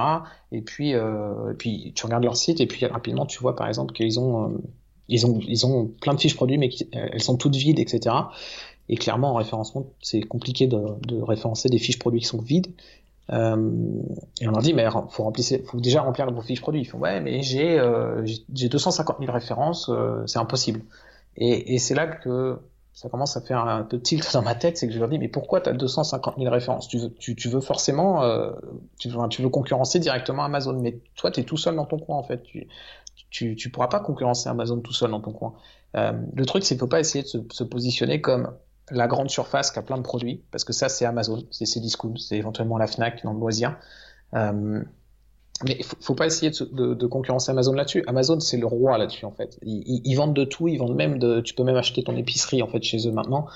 Euh, tu peux acheter ton litre de lait. Euh, c'est quand même, faut, faut quand même se rappeler qu'au départ Amazon c'est une librairie en ligne Et c'est devenu le supermarché le plus grand du monde en fait. Et c'est juste impossible d'essayer de les concurrencer, sauf si on a la même équipe qu'eux, en fait. Et même avec la même équipe qu'eux, on part avec beaucoup de retard. Donc il faut avoir une meilleure équipe qu'eux. Euh, clairement, il faut essayer de se positionner comme le petit commerçant de, le petit commerçant du quartier, celui qui est au coin de la rue, et qu'on va voir parce que euh, parce qu'on sait que chez lui on a on a le conseil super top, on sait qu'on a l'accueil qui est sympa, on sait que si on achète notre produit chez lui, euh, il n'y a jamais de problème parce que c'est toujours des bons produits. Et si jamais par euh, par par le plus pur des hasards, on avait un problème, et eh ben il n'y a jamais aucun problème pour qu'il nous le rembourse et puis qu'il nous ordonne un avec les conseils qui vont avec, etc., etc. En fait, il faut se positionner comme ça parce qu'Amazon ne le fait pas. Même s'ils sont assez bons sur, ils sont quand même très bons sur les politiques de retour parce qu'ils ont des moyens, mais leurs fiches produits sont, sont rarement top. Euh, il manque souvent des infos euh, et ils sont, en fait, c'est une grande surface donc on peut trouver énormément de choses, mais ils sont experts sur rien du tout en fait. Et du coup, nous, il faut se positionner en tant que plus petit, clairement, on est plus petit qu'eux, et il n'y a pas de problème là-dessus, mais par contre, nous, on s'y connaît dans ce qu'on vend. On vend pas tout et n'importe quoi. Et justement, quand je vois des clients qui ont euh, des milliers et des milliers de références, et que parmi leurs milliers de références, bah, il y a, je sais pas, moi, il y a, bah, un outil en particulier, mais ils l'ont en 50, 50 déclinaisons différentes, dont euh, des pas bien parce que c'est moins cher, et puis euh, d'autres des super bien parce que ils sont plus chers. Mais dans ce cas, pourquoi est-ce que vous n'avez vous avez, pas juste deux références? Parce que c'est intéressant de les vendre, parce qu'elles vont vraiment plaire à vos clients, plutôt que de leur vendre ceux qui euh, sont mauvais en fait. C'est pas le but, c'est pas d'avoir le catalogue le plus gros. Le but, c'est de vendre le produit qui va plaire à votre client en fait. Et c'est plutôt comme ça que moi je me dirigerais euh, pour justement concurrencer, enfin ne pas avoir à concurrencer Amazon, c'est euh, de pas jouer sur le même jeu, même terrain de jeu qu'eux. C'est de pas jouer à la quantité, mais de vraiment se focaliser sur le service qu'on va rendre aux clients derrière. D'accord. Et justement, faire du e-commerce pour toi pour 2019 et euh, les, éventuellement les années à venir, euh, faire du e-commerce, est-ce que c'est conditionné au fait de, proposer, euh, de posséder pardon son propre site internet, comme on, en parle depuis le début, ou est-ce que c'est préférable de ne passer que par des, des marketplaces, puisqu'il y a des e-commerçants aujourd'hui qui n'ont pas de site propriétaire, mais qui ne vendent que par le biais de marketplace. C'est deux stratégies différentes. Comment tu vois l'avenir du e-commerce de ces deux points de vue-là? Euh, moi, je vois, il euh, n'y en a pas une qui est meilleure que l'autre. Pour moi, c'est simplement que c'est pas les mêmes objectifs derrière. Pour moi, quelqu'un qui veut créer son site e-commerce, sa propre boutique en ligne, il veut quelque chose qui fonctionne dans 5, 10, voire 15 ans et même plus. Euh, et, et, il veut se créer sa clientèle, il veut se faire sa réputation, etc., etc. Et du coup, l'idée, c'est c'est de se dire voilà, si je lance mon site e-commerce, c'est pas pour devenir riche demain, euh, c'est plutôt pour euh, éventuellement devenir riche. C'est évidemment une possibilité, c'est loin, loin de, de moi l'idée de dire l'inverse, mais euh, c'est d'avoir quelque chose de, construit euh, et qui tient la route en fait, tu vois. Contrairement à, à quelqu'un qui va vendre sur Amazon et qui justement bah, va profiter en effet de, du trafic qu'a Amazon mais le problème, c'est que le trafic, il appartient à Amazon. Euh, le jour où Amazon euh, durcit ses règles au niveau des, clients, des, personnes qui sont sur sa plateforme, il va falloir être capable de, subir ces règles. Euh, le jour où d'autres concurrents viennent sur Amazon, ils vendent les mêmes produits que toi, bah, t'es pas forcément avantagé par rapport à eux. Enfin voilà, tu, et, au final, les clients t'appartiennent jamais chez Amazon, c'est que ça reste toujours les clients d'Amazon. Donc en fait, t'as pas de moyen de les fidéliser, t'as pas moyen euh, qu'ils deviennent fans de toi parce qu'ils te connaissent même pas. Euh, enfin voilà, tu, tu, tu, fais quand même le jeu d'Amazon en fait. Et euh, c'est un peu comme le, si on devait comparer ça avec le, le, commerce physique, c'est un peu comme la personne qui fait des marchés. Euh, et qui est là, euh, bah, qui est dépendante du marché. Le jour où il n'y a plus de marché, et, eh, bah, peut plus vendre ici. Et puis euh, la personne qui a acheté sa boutique, qui a fait la déco de sa boutique et qui a ses clients qui viennent régulièrement dans sa boutique physique parce que parce qu'on a confiance en elle, etc. Ouais, c'est ça. Donc en fait, en, choisissant d'être uniquement sur une, une ou plusieurs plateformes de marché, tu, tu fais le choix de ne dépendre, euh, enfin de dépendre de ces plateformes que tu maîtrises pas du tout, quoi. Contrairement à quelqu'un qui possède son site et qui en parallèle éventuellement euh, propose ses produits sur les marketplaces, euh, où là tu vas au moins maîtriser ce qui t'appartient, c'est-à-dire ton propre site internet. Ouais, c'est plus dur parce que clairement tu, tu pars de rien. Avec Amazon, tu pars du trafic d'Amazon et, et, après, ah bah oui tu as plus de facilité, de facilité éventuellement, mais euh, mais au final, quand tu es sur les places de marché, tu ne construis quand même rien. Tu, construis pour la place de marché, mais pas pour toi en fait. Ouais, tout à fait. D'autant que c'est précisé dans les CGV d'Amazon que tu ne dois pas euh, démarcher les clients qui ont commandé tes produits via Amazon, puisque ce sont les clients d'Amazon. Ah bah clairement, clairement Amazon ne changera jamais cette règle. Ah bah non. Aucun intérêt pour eux. non, tout à fait. Et si on parle un petit peu de la création euh, de la boutique en ligne, donc toi tu nous disais que tu faisais un petit peu, euh, enfin beaucoup moins maintenant, mais beaucoup avant, euh, de développement spécifique. Tu as des modules euh, sur PrestaShop Add-on, la, bah, la plateforme de, de, de, vente de modules de PrestaShop. Est-ce que tu peux nous partager le pourcentage de, de ton chiffre d'affaires que tu réalises avec les modules PrestaShop euh, et ensuite, on parlera un petit peu de, de, l'importance de, ces modules pour réussir en e-commerce. Alors, en termes de pourcentage, euh, ça représente environ 50% de mon chiffre d'affaires. Un, peu plus de 50% de mon chiffre d'affaires, la vente de modules actuellement. Euh, et euh, en termes de chiffre d'affaires euh, réellement, j'ai pas encore fait le calcul en fait, parce qu'on est en, en, tout début janvier pour euh, pour ceux qui écoutent le, le podcast. Euh, j'ai pas encore fait complètement le, le, calcul, mais on est à plus de 50 000 euros, 55 000 euros, je crois, entre 55 000 et 60 000 euros euh, de chiffre d'affaires avec cette partie de module, cette, cette partie vente de modules en fait. D'accord, donc c'est euh, donc c'est ça, ça, montre bien que les modules, il y a vraiment une demande en face et il y a des clients donc là, dans, notre cas, euh, des, utilisateurs de PrestaShop qui achètent des modules en plus d'avoir installé leur boutique de façon totalement gratuite. Il y a vraiment quelque chose, enfin il y a vraiment un marché quoi derrière. De toute façon, euh, tu vois, un des modules qu'ils ont très bien sur ma boutique, c'est un module de devis. Euh, la fonctionnalité de devis n'existe pas sur PrestaShop au départ. Euh, pour énormément d'entreprises et surtout d'entreprises qui vont s'adresser à d'autres entreprises, le B2B, euh, qui vendent des produits qui vont s'adresser à d'autres entreprises, euh, la demande de devis elle est nécessaire parce que la personne qui fait la démarche d'aller chercher le produit n'est pas la personne qui a la capacité de décision d'achat en fait derrière.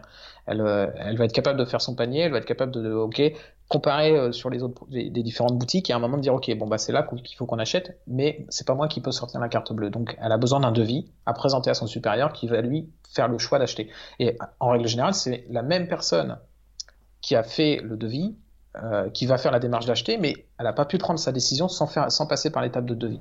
En fait, cette fonctionnalité, moi, j'ai créé un module qui fait que tu ajoutes tous tes produits dans ton panier, euh, et au lieu de, passer à la commande, en fait, tu le transformes en devis que tu pourras euh, bah, montrer à ton, supérieur. Et après, quand tu reviens sur la boutique, bah, tu transformes ton devis, cette fois en commande, et tu achètes le, produit, enfin le, ta commande.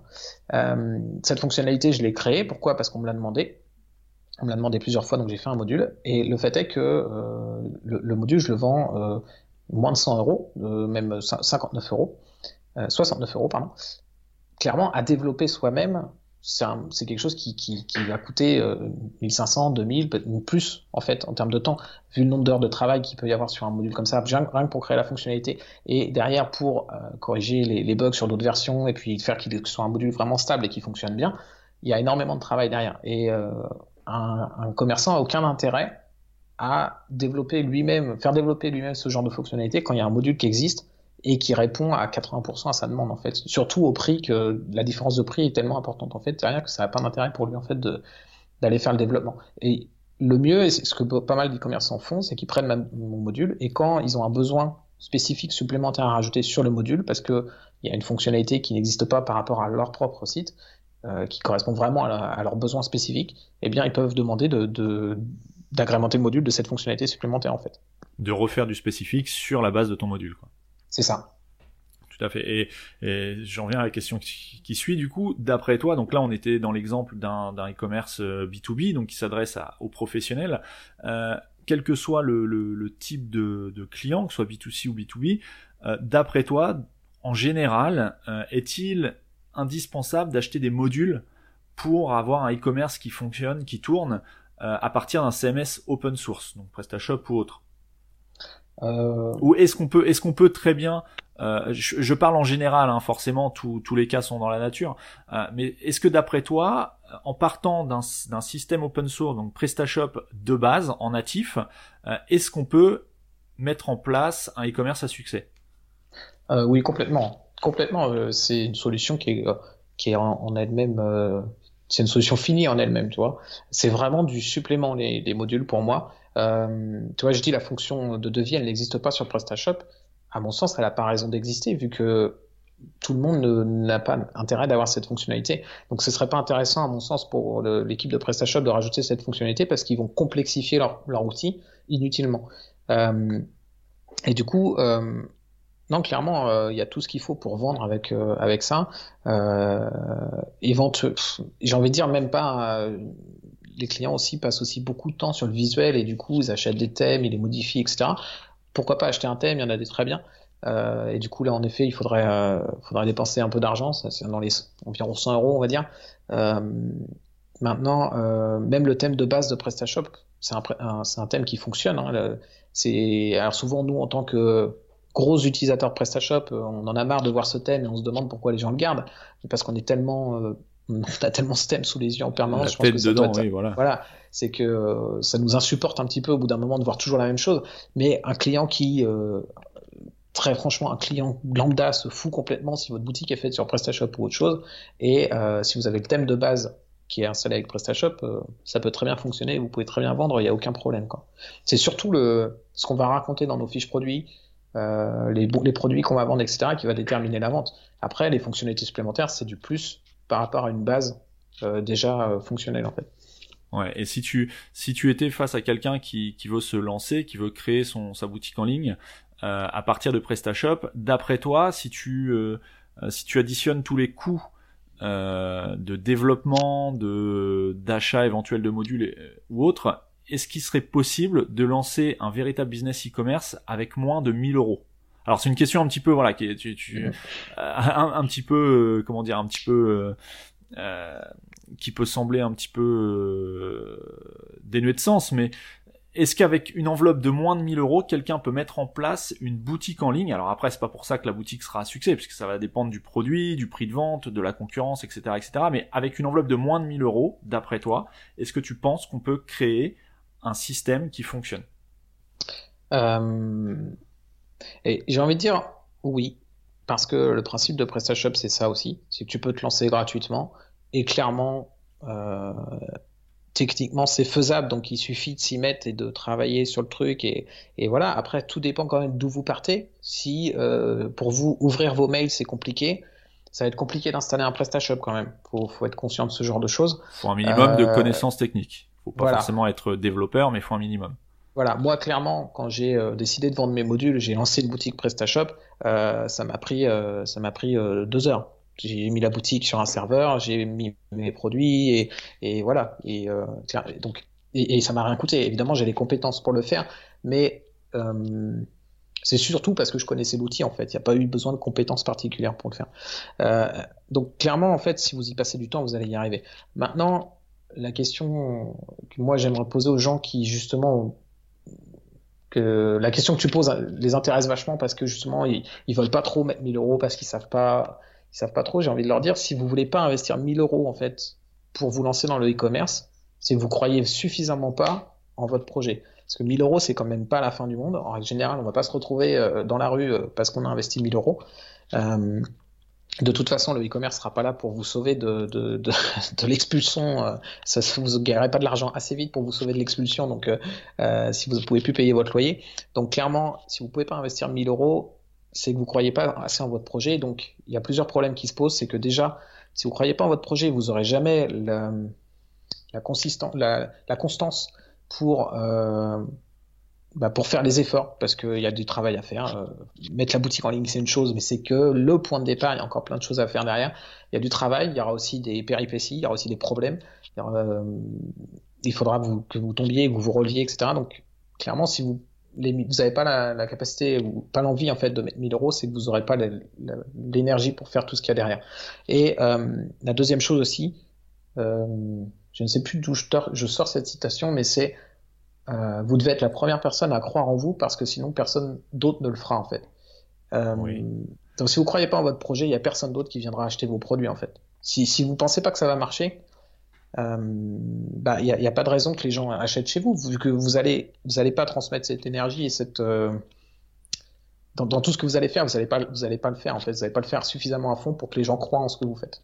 Donc voilà, en fait, ce que ce que ce que t'expliques, c'est un petit peu euh, bon, je donnais 1000 euros pour donner une valeur euh, concrète, mais euh, ce qui est important de, de comprendre, c'est que le, le, la valeur que vous allez dépenser, que ce soit en temps ou en argent, euh, faut que vous faut que vous soyez capable de la de la comment dire de la d'augmenter son potentiel avec le temps pour émettre les efforts nécessaires euh, dans le développement de votre boutique. Alors que ce soit en temps ou en argent, parce que si vous avez de l'argent, bah, vous ferez appel à des prestataires qui feront le boulot euh, de, de façon qualitative. Euh, mais si vous n'avez pas d'argent, il va falloir vous former pour acquérir des compétences qui vont vous permettre de faire vous-même ce que vous ne pouvez pas payer un prestataire. Mais dans, dans les deux cas, il y a euh, il y a une valeur euh, à enfin il y a une dépense à faire que ce soit en temps ou en argent. C'est un petit peu ce que tu ce que tu expliques quoi. Il y a, en fait il y a, il y a trois choses. C'est le temps l'argent et l'énergie. Pourquoi je parle d'énergie? Si on revient rapidement à ce qu'on disait au début quand moi j'avais mal au dos je manquais ni de ni d'argent ni de temps. Euh, ce que je manquais, c'était d'énergie, parce que mon corps me permettait plus de, de, faire les choses. Ça, c'est à prendre en compte si euh, voilà, si vous êtes, vous êtes quelqu'un qui euh, avait des problèmes, euh, des problèmes physiques ou des problèmes de concentration, etc., et que vous pouvez pas travailler très longtemps, quand je dis très longtemps, enfin que vous n'êtes pas capable de vous concentrer suffisamment longtemps, que vous n'avez pas l'énergie pour le faire, ça va être un vrai problème aussi parce que le e-commerce va vous demander du temps quand même pour pour pour pour réussir. Après, attention, hein, il y a plein d'exemples de e-commerce qui fonctionnent très bien et qui euh, qui tournent en, en, très peu de temps, en très peu de travail et qui font très bien euh, leur job et qui gagnent, les gens gagnent beaucoup d'argent, ça existe et c'est une réalité. Hein. On peut très bien gagner sa vie sans travailler beaucoup avec le commerce, mais très certainement pas au départ. Il y a eu beaucoup de travail de fait avant d'en arriver à ce stade-là. Euh, et ça, faut en être conscient. Euh, je reviens sur le fait de mettre 1000 euros. C'est vrai qu'on peut on peut considérer que le temps va remplacer l'argent à un moment, et c'est vrai dans plein de cas. Mais ce que j'ai constaté aussi, c'est que si on n'est pas prêt à investir une des trois valeurs, le temps, l'énergie ou l'argent, eh bien, euh, il faut pas s'attendre à ce que nos clients aient envie de faire la même chose. C'est-à-dire qu'en fait, ça va fonctionner un peu en miroir. C'est-à-dire que si moi, je veux pas investir de l'argent dans ma boutique, il y a peu de chances que les gens aient envie d'investir de l'argent dans mes produits, en fait. Et si j'ai pas envie d'investir du tout du temps, euh, bah, il y a peu de chances que mes clients prennent le temps de bien comprendre mes produits avant de les utiliser, de prennent, prennent le temps de bien lire mes fiches produits pour savoir si c'est le bon produit que je vais acheter, etc. J'ai évidemment rien pour prouver ça, mais c'est quelque chose que moi j'ai constaté dans mon entreprise et que en discutant avec des personnes que je suis et des personnes qui me forment, etc. Euh, clairement, c'est quelque chose qui revient assez souvent. C'est que si toi, t'es pas, il y a quelque chose que tu veux pas donner parmi ces trois valeurs, faut pas s'attendre à le recevoir en retour, en fait c'est une très bonne comparaison. Euh, je, je, je, te la piquerai à l'occasion. Euh.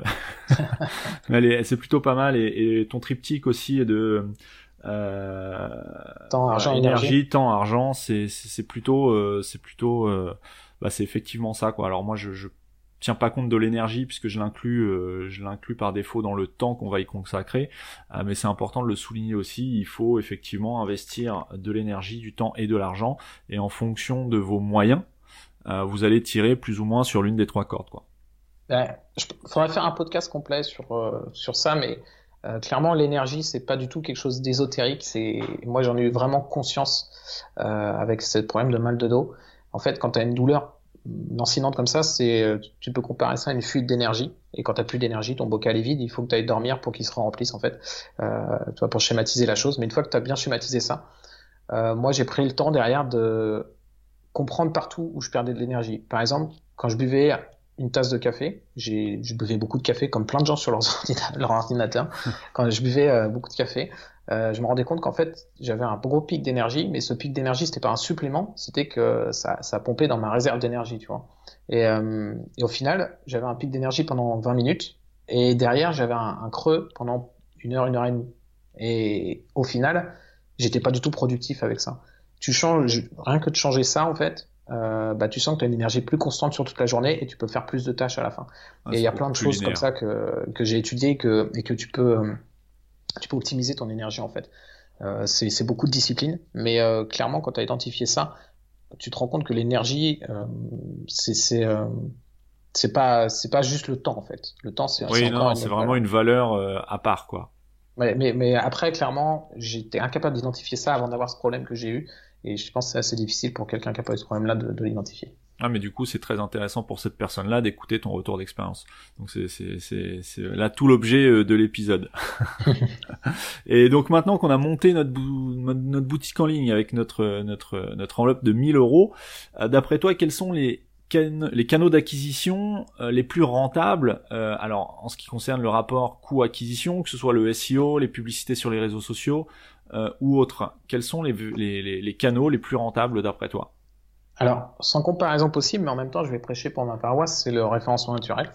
Euh, parce que clairement, en fait, le travail que tu fais en référencement naturel, il est cumulatif, c'est-à-dire que euh, tout ce que tu vas faire, euh, ça va, il y a un temps de latence, c'est-à-dire que tu vas peut-être travailler, euh, améliorer tes fiches produits, et il va rien se passer pendant six mois, mais une fois que tu auras amélioré tes positions dans, Google, euh, je parle souvent que de Google, tellement il, est prédominant, mais globalement, c'est valable avec tous les moteurs de recherche. Une fois que tu auras amélioré tes positions dans Google, en fait, à moins que tes concurrents fassent de meilleurs efforts que toi, euh, tu vas y rester, en fait. Et du coup, en fait, ce trafic, il va venir, il va être gratuit. Donc, c'est difficile d'avoir quelque chose de plus euh, rentable que le, que le référencement naturel. Euh, parce que parce qu'il y a pas il y, a très peu de choses qui, qui arrivent gratuitement mais le référencement naturel t'amène du trafic gratuit une fois que tu as fait le travail sur le temps c'est plus long par contre. Mais ça prend du temps. Euh, et c'est euh, c'est à la fois un avantage et un inconvénient. Euh, c'est que une fois que ton trafic, tu as un trafic euh, qui vient par le référencement naturel, euh, qui, qui, est stable, et eh bien en fait, tu peux t'appuyer dessus pour faire des investissements parce que tu sais combien ça va te générer de ventes, etc. Donc c'est vraiment euh, très confortable pour une entreprise et euh, c'est rassurant et ça fait une entreprise plus solide. D'un autre côté, tu peux pas te dire, ok, je vais bosser le référencement naturel euh, à fond parce que j'ai besoin de temps de trafic dans deux mois ou dans trois mois. Euh, c'est toujours difficile de, mesurer la croissance que tu vas avoir en fait avec le référencement naturel. Donc il y a le pour et le contre, mais au final quand même, quand tu as un site bien référencé, tu vas avoir un flux continu et si tu continues ton référencement, un flux continu et croissant de, de trafic qui, qui, va être gratuit et donc qui peut pas, tu peux pas rivaliser en termes de rentabilité avec les autres canaux d'acquisition. Après, si tu prends la publicité, ça a un avantage absolument gigantesque qui est l'instantanéité. Tu fais une publicité dans les deux heures ou dans l'heure, tu as le, le, trafic qui arrive sur ton site et tu peux écouler ton stock de produits qui te gênent parce que tu as besoin de cet espace-là pour ajouter d'autres produits. Tu vois, c'est des choses qui sont plus difficiles à faire avec le référencement naturel. Euh, donc c'est à utiliser pour d'autres stratégies, la publicité. Euh, mais par contre, clairement, le coût d'acquisition, le coût de, chaque client, va ça va te coûter beaucoup plus cher d'obtenir chaque client. Et après, tu as les réseaux sociaux. Les réseaux sociaux, c'est. Tu peux te débrouiller de façon à ce que ce soit gratuit. Euh, mais le problème, c'est que euh, chaque action que tu fais euh, ne perdure pas en fait dans le temps. Elle va disparaître très rapidement. En fait, chaque action que tu vas faire, elle va durer quelques, quelques heures. Elle va t'amener un petit pic de trafic et il faudra que tu en refasses une autre à chaque fois pour euh, amener à ce pic de trafic. Donc c'est encore une autre façon. C'est extrêmement demandeur de temps. D'un autre côté, c'est un autre avantage que les deux autres n'ont pas vraiment. C'est l'effet boule de neige qui fait un peu rêver des réseaux sociaux, le entre guillemets le buzz. Euh, c'est que voilà, tu peux il y a des fois, il y a, dans, les actions que tu vas faire dans les réseaux sociaux, tu vas avoir une pépite qui va exploser tous tes scores par rapport aux autres. Maintenant, c'est très difficile de monter un business en se disant je vais m'appuyer sur des, sur des pépites qui, qui fonctionnent et tu sais pas pourquoi elles fonctionnent. Et en règle générale, c'est impossible de déterminer pourquoi un truc a, a autant de succès, enfin, fait, fait le buzz en gros, ou a un effet boule de neige parce que justement, en règle générale, c'est parce qu'il est tellement atypique que euh, qu'il fonctionne. Et, c'est assez difficile de systématiser des choses atypiques, en fait, tout simplement. Ouais, c'est bon, j'ai un petit peu la même position que toi là-dessus. Euh, je prêche plutôt pour le SEO, euh, mais néanmoins, j'ai l'habitude de conseiller toutes les autres. Euh, tous les autres canaux d'acquisition, que ce soit la publicité sur les réseaux sociaux, les influenceurs, le SEA, donc tout ce qui est achat de liens sponsorisés euh, sur Google et autres, euh, comme extrêmement complémentaire à une stratégie SEO en fait, puisque ponctuellement on va pouvoir accentuer euh, la promotion de certains produits, de certains services via la publicité payante. Ben, Contrairement au, SEO qui va être lui plus euh, euh, plus linéaire et, et à, vocation à amener du trafic sur le long sur le moyen long terme quoi. C'est ça, mais à partir du moment où tu sais que tu as 3000 visiteurs par mois qui viennent de chez Google, que ces 3000 visiteurs te font 3000 ou 4000 euros de vente ou 2000 euros de vente, bah, tu sais que dans le mois, tu peux investir 1000 euros de publicité sans te mettre dans le rouge et qu'il n'y aura pas de risque en fait, parce que le mois suivant, tu auras encore cet argent et ces visiteurs qui viennent de, depuis ton référencement naturel. Donc c'est un coussin de, de confort en fait, c'est qu'en gros tu peux faire ton investissement publicitaire en ayant la sécurité derrière que de toute façon tu te mets pas dans le rouge, tu vas pas couler parce que tu as, investi trop en fait euh, euh, avec la publicité. Et euh, l'autre avantage aussi que tu as en référencement, et, et, notamment c'est une des choses qui m'a bien aidé moi quand j'ai eu mon problème, c'est que pour une raison X ou Y, tu n'as plus de trésorerie ou tu ne peux plus travailler, euh, ton, ton, trafic ne dépend pas de toi en fait. Il est indépendant ton trafic. Quand je disais il est gratuit, ça veut dire gratuit aussi bien en termes d'argent, de temps et d'énergie. Euh, il, il, arrive quoi que quoi qu'il se passe. C'est que même si tu pars, euh, tu es en vacances ou même si euh, tu es alité parce que tu peux pas te lever de ton lit, euh, les gens viendront chez toi et viendront acheter tes produits. Donc, bah, tu trouves quelqu'un pour faire l'emballage de tes produits et de les envoyer, si on parle d'un e-commerçant, et tu as toujours de l'argent qui rentre, et toi, bon, bah, tu as le temps de te remettre de, ce qui t'arrive parce que tu es, alité. Quoi. En publicité, tu peux pas. Si tu plus, plus de trésorerie... On pourrait parler d'acquisition passive dans le cas du SEO. Voilà, c'est que si, si, on, si on prend l'exemple de la publicité, si tu n'as plus de trésorerie, parce que euh, tu as eu une grosse galère, euh, dans les exemples de galères qui peut arriver, moi il m'en est arrivé une cette année, c'est que je me suis fait pirater euh, l'intégralité de mes sites. Et, et du coup j'ai perdu j'ai perdu pas mal de, de, de, ventes etc tu vois bah, clairement bon pour le coup j'ai pas eu de problème de trésorerie à ce niveau là mais si, si tu arrives un problème qui, te, qui, est vraiment impactant sur ton entreprise et que tu n'as plus de trésorerie et que ton seul moyen d'acquisition c'est la publicité, tu es, tu es totalement coincé en fait. C'est que tu, tu, tu, ne peux pas investir pour gagner de l'argent et, euh, et, du coup tu es, complètement coincé. Tu vois, tu as un effet boule de neige inversé si tu veux, un, cercle vicieux qui fait que bah, tu, tu, tu, tu peux pas te sortir de ce problème-là. Euh, et pour les réseaux sociaux, bah, c'est un peu ce que je disais, si tu es alité et que chacune, tout le trafic qui vient vient de, de chacune de tes actions, euh, dès que tu ne peux pas travailler, en fait, tu n'as pas de trafic et du coup, tu n'as pas de vente. Donc, c'est assez, c'est assez compliqué. Le, le, référencement naturel a euh, ce gros avantage d'être une grosse sécurité une fois que tu es euh, bien positionné. Euh, ça tourne tout seul et, c'est un bon moyen justement d'avoir quelque chose de, solution pérenne en fait. Oui, tout à fait. Jusqu'à alors après il y a quand même il y a quand même un bémol sur le SEO, même si je suis totalement de ton avis, c'est qu'on est quand même dépendant des règles de, de, Google. Mais dans la mesure où on fait pas de choses un petit peu black hat ou, euh, ou un petit peu un petit peu pirate quoi. Euh, voilà, il n'y a pas de raison d'être déclassé par Google tant qu'on est dans les, bah. les guidelines. Quoi. Alors après, c'est pareil, on pourrait faire un podcast complet sur ce sujet. C'est clair. surtout que c'est vraiment le plus la partie que je maîtrise le plus, sur laquelle je travaille le plus maintenant. clairement, en fait, les, les, les lignes directrices que Google impose depuis euh, le début, elles ont pratiquement pas changé en fait. Euh, là où ça change, c'est les solutions qui permettaient d'arnaquer Google qui ne fonctionnent plus parce que Google s'améliore en fait. Euh, moi, la façon dont je fais le référencement naturel, c'est que je me dis que que voilà, Google, ce qu'il attend, c'est c'est qu'on on produise des, contenus qui vont intéresser ses utilisateurs. Il n'y a, a, pas plus compliqué en fait à comprendre. si tu essaies de faire ça, tu vas améliorer ton référencement. Tu vas peut-être pas l'améliorer aussi vite que si tu trouves la dernière petite astuce qui permet d'arnaquer Google et que lui, il y voit du feu. Par contre, euh, tu sais pas combien de temps elle va te tenir cette astuce. Donc c'est, je dis pas qu'il y en a une qui est meilleure que l'autre. C'est simplement un, choix stratégique. C'est est-ce que tu veux t'améliorer vite et par contre tu vas peut-être retomber euh, du jour au lendemain euh, sans raison, ok euh, Ou est-ce que tu veux t'améliorer plus doucement, mais euh, sans prendre de risque que Google justement te te, te, te pénalise ton site maintenant, euh, euh, voilà, l'idée c'est que si on regarde bien les règles depuis le début de Google et que tu suis les règles de manière, enfin que tu suis les guidelines classiques de Google, il n'y a pas trop de, risques à avoir avec 5 ans. Hmm. Donc une, fois qu'on a acquis du trafic sur, sur le site via le SEO et d'autres moyens, euh, quels sont selon toi les, les meilleurs éléments de réassurance qu'un e-commerçant peut mettre sur son site pour justement rassurer ses utilisateurs euh, et les inciter à acheter sur, bah, sur son propre site plutôt que sur euh, Amazon par exemple? Après, il y, y, a des choses classiques qu'il faut mettre, qui coûtent vraiment pas cher à mettre. Je pense pas que ça améliore, mais je pense que si tu les mets pas, ça détériore la, la, la, la, confiance. la confiance que les gens peuvent avoir dans ton site. Ça va être évidemment les éléments, les, les, euh, les logos de carte bleue, etc. Euh, sur, euh, en termes de moyens de paiement, c'est quand même vachement intéressant d'avoir PayPal parce que bah, les gens sont très habitués à PayPal. Euh, alors je dis PayPal en plus de la carte bleue qui est, euh, qui est classique, mais PayPal ça rassure aussi les gens parce qu'ils savent que PayPal a une a une a une politique de protection des personnes qui l'utilisent.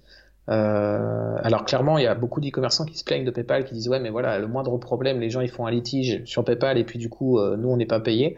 Euh, je suis d'accord, ça fonctionne comme ça et c'est assez pénible et, et, et, obtenir ces gains de cause sur ces litiges est compliqué avec PayPal. Maintenant, faut faire le, le calcul entre si je mets PayPal et que j'ai des litiges, combien je gagne d'argent et combien j'en perds, et si je mets pas PayPal, combien je perds d'argent en fait. Ouais, combien j'en gagne pas plutôt, ouais, tout voilà. à fait. C'est ça. Et en règle générale, euh, bon, c'est les gens qui voient pas qui, qui voulaient payer avec PayPal et qui voient pas PayPal font pas forcément l'effort de payer en carte bleue en fait. Il y a aussi la, le côté extrêmement simple de payer avec PayPal je vous invite à faire le test, hein. mais euh, payer en carte bleue, c'est rentrer son code et, on, et, recevoir souvent un SMS sur son téléphone qui chez moi ne capte pas, donc il faut que je le renvoie deux fois. Euh, c'est pénible, il y a des fois ça plante et, et c'est insupportable. Voilà. Euh, le fameux 3D Secure. Voilà, qui est, qui est très bien, mais chez moi ça capte pas, il faut que j'aille me balader dans la maison avec le téléphone au-dessus de la tête, tu vois. C'est très simple pour acheter un produit. Oui, euh, quand tu as le bouton PayPal, euh, si tu es déjà connecté, c'est un clic, tu as acheté et voilà, c'est réglé quoi. Il euh, y a plein de gens qui fonctionnent comme ça, euh, par la, à la simplicité. Et le e-commerce, c'est quand même de la simplicité au départ, donc euh, faut aussi garder ça en tête, je pense. Donc clairement, moi, je mettrais forcément PayPal dans les moyens de paiement. Et puis dans les choses qui rassurent, et, et ça pour moi, il n'y a pas de n'y a pas photo par rapport à tout le reste, c'est les commentaires sur les fiches produits. Il faut que vous ayez des commentaires sur les fiches produits et euh, le plus possible, plus vous avez de commentaires, c'est une preuve sociale.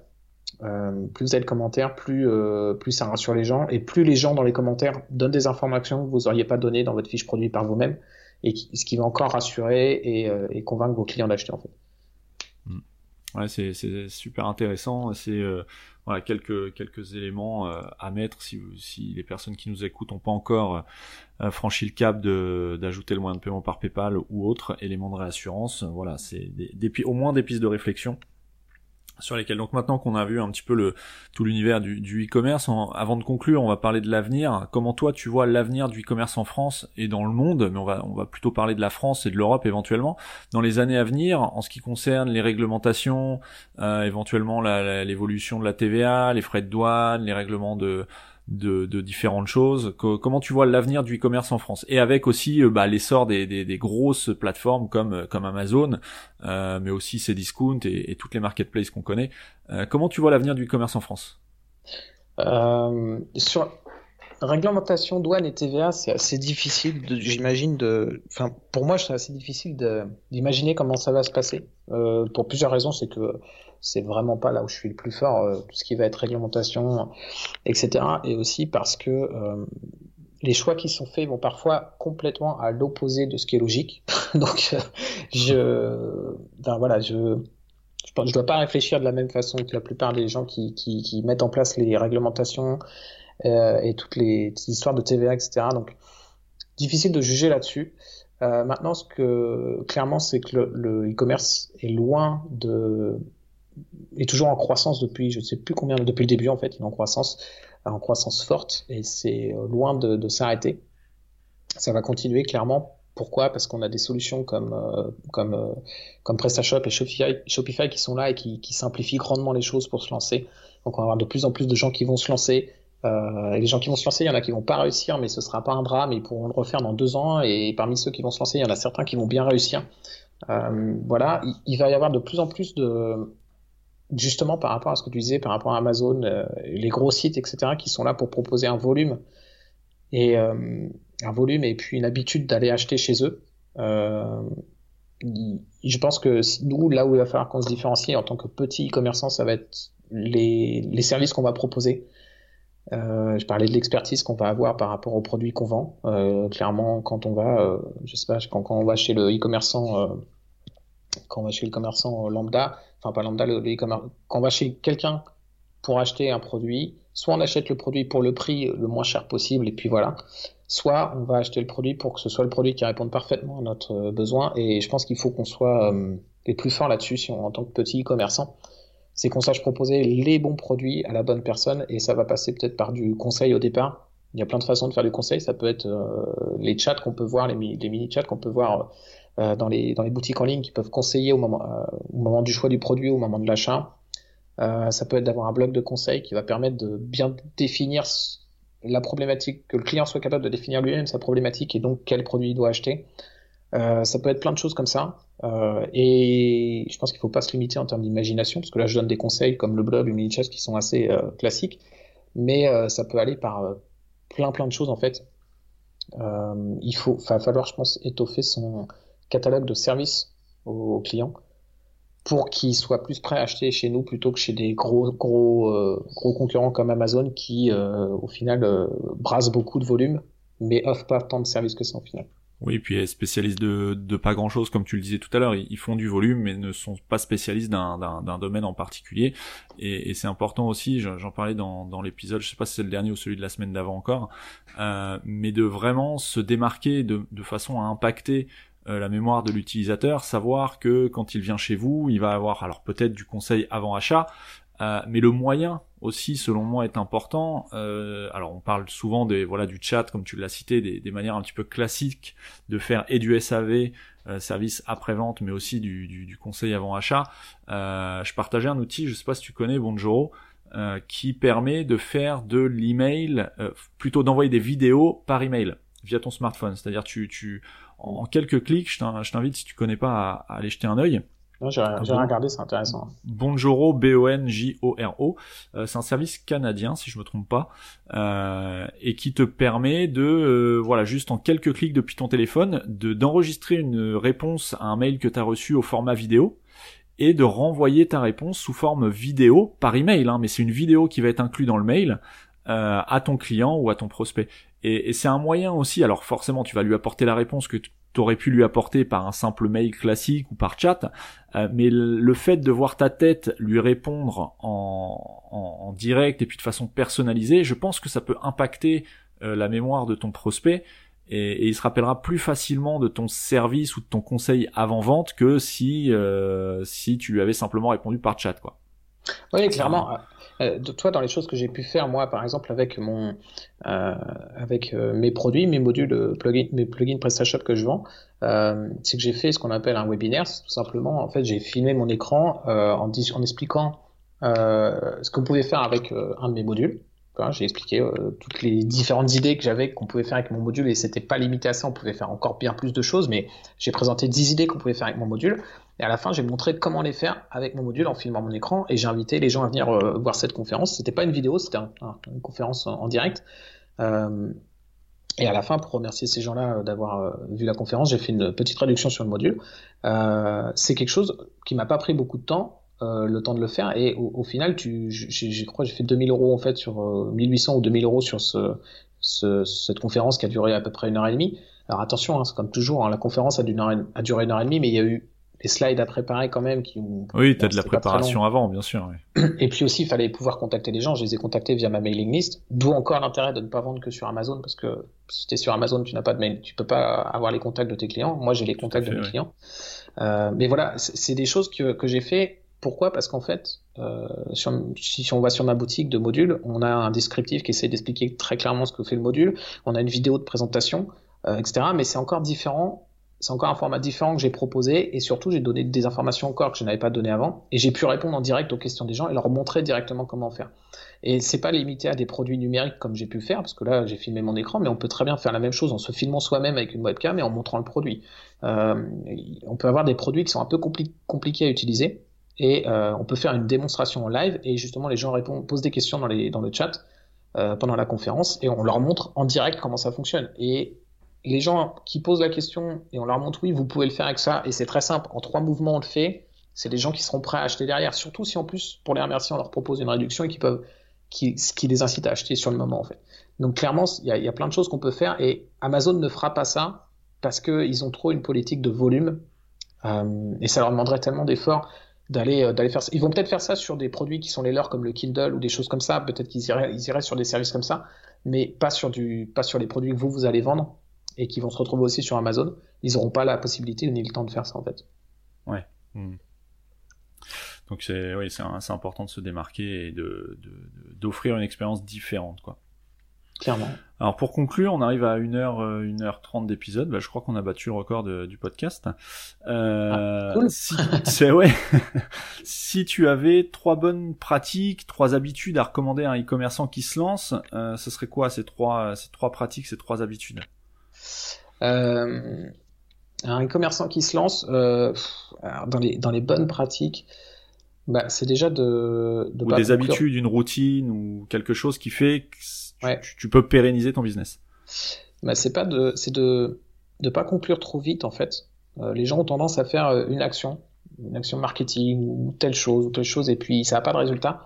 Euh, en règle générale, c'est tout à fait normal que les premières fois, et quand je dis les premières fois, ça peut être les 5, 6, 7 premières fois, ça fonctionne pas. Il euh, faut, faut prendre l'habitude de faire les choses euh, les analyser et les corriger. Et parfois, euh, les premières fois, c'est assez difficile d'analyser parce qu'on n'a pas la, compétence encore pour comprendre ce qui a fonctionné ou pas. Et, dans ce cas, il suffit juste de le refaire en modifiant un élément et on va commencer à pouvoir identifier ce qui fonctionne ou ce qui fonctionne pas. Donc en fait, euh, plutôt que d'aller dans plein de directions, essayer plein de choses, en choisir une et la tester plusieurs fois ou pendant une bonne période de temps pour déjà voir ce qui fonctionne ou pas.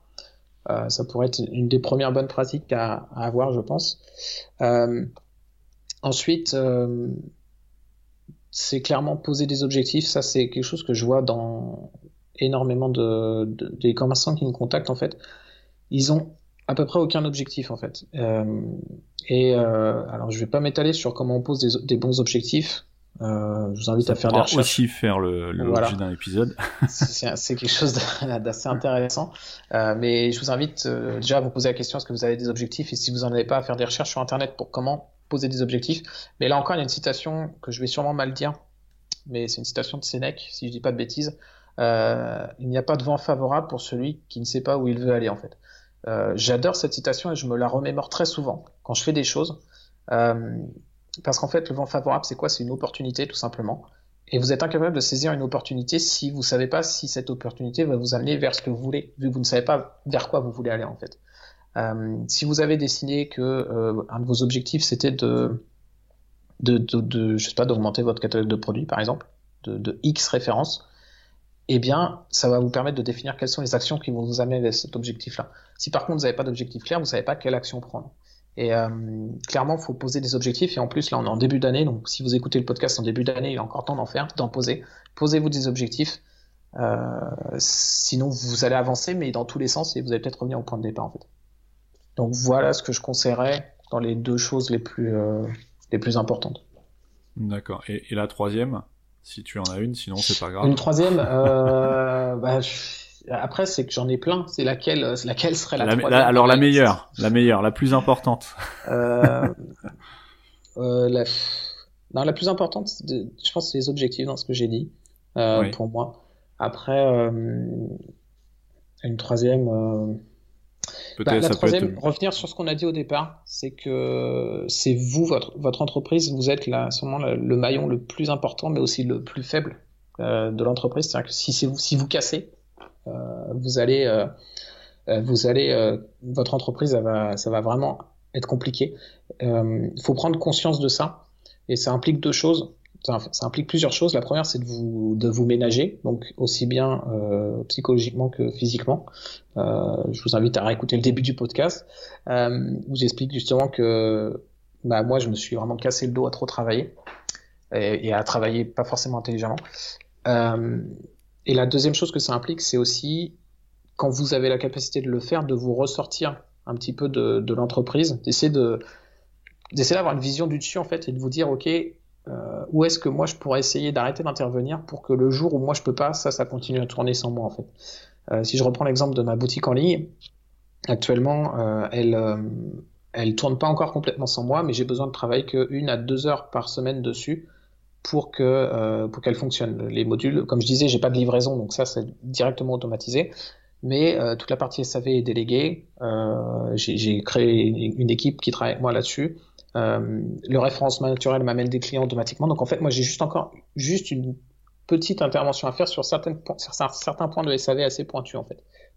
Mais sinon, pour le reste, tout est automatisé. Et la boutique, elle peut tourner comme ça. Et du coup, bah, ça me laisse évidemment une grande liberté. Mais au-delà du fait de me laisser une liberté, ça me laisse la, la garantie que si j'ai un nouveau problème de dos euh, ou un nouveau problème autre, en fait, j'aurai quand même ça qui tourne à côté et j'aurai juste à faire une heure de travail euh, par semaine ou deux heures par semaine pour, pour continuer à avoir mes revenus, en fait. Ouais, donc tu as sécurisé un petit peu le, bah le, la colonne vertébrale de, de, de, ton business qui n'est plus uniquement toi, euh, mais qui repose désormais sur euh, en, partie sur toi, mais sur aussi la délégation que tu as faite avec ton équipe qui gère le SAV entre autres, euh, et tout ce, tout ce dont on a euh, parlé pendant l'épisode. quoi.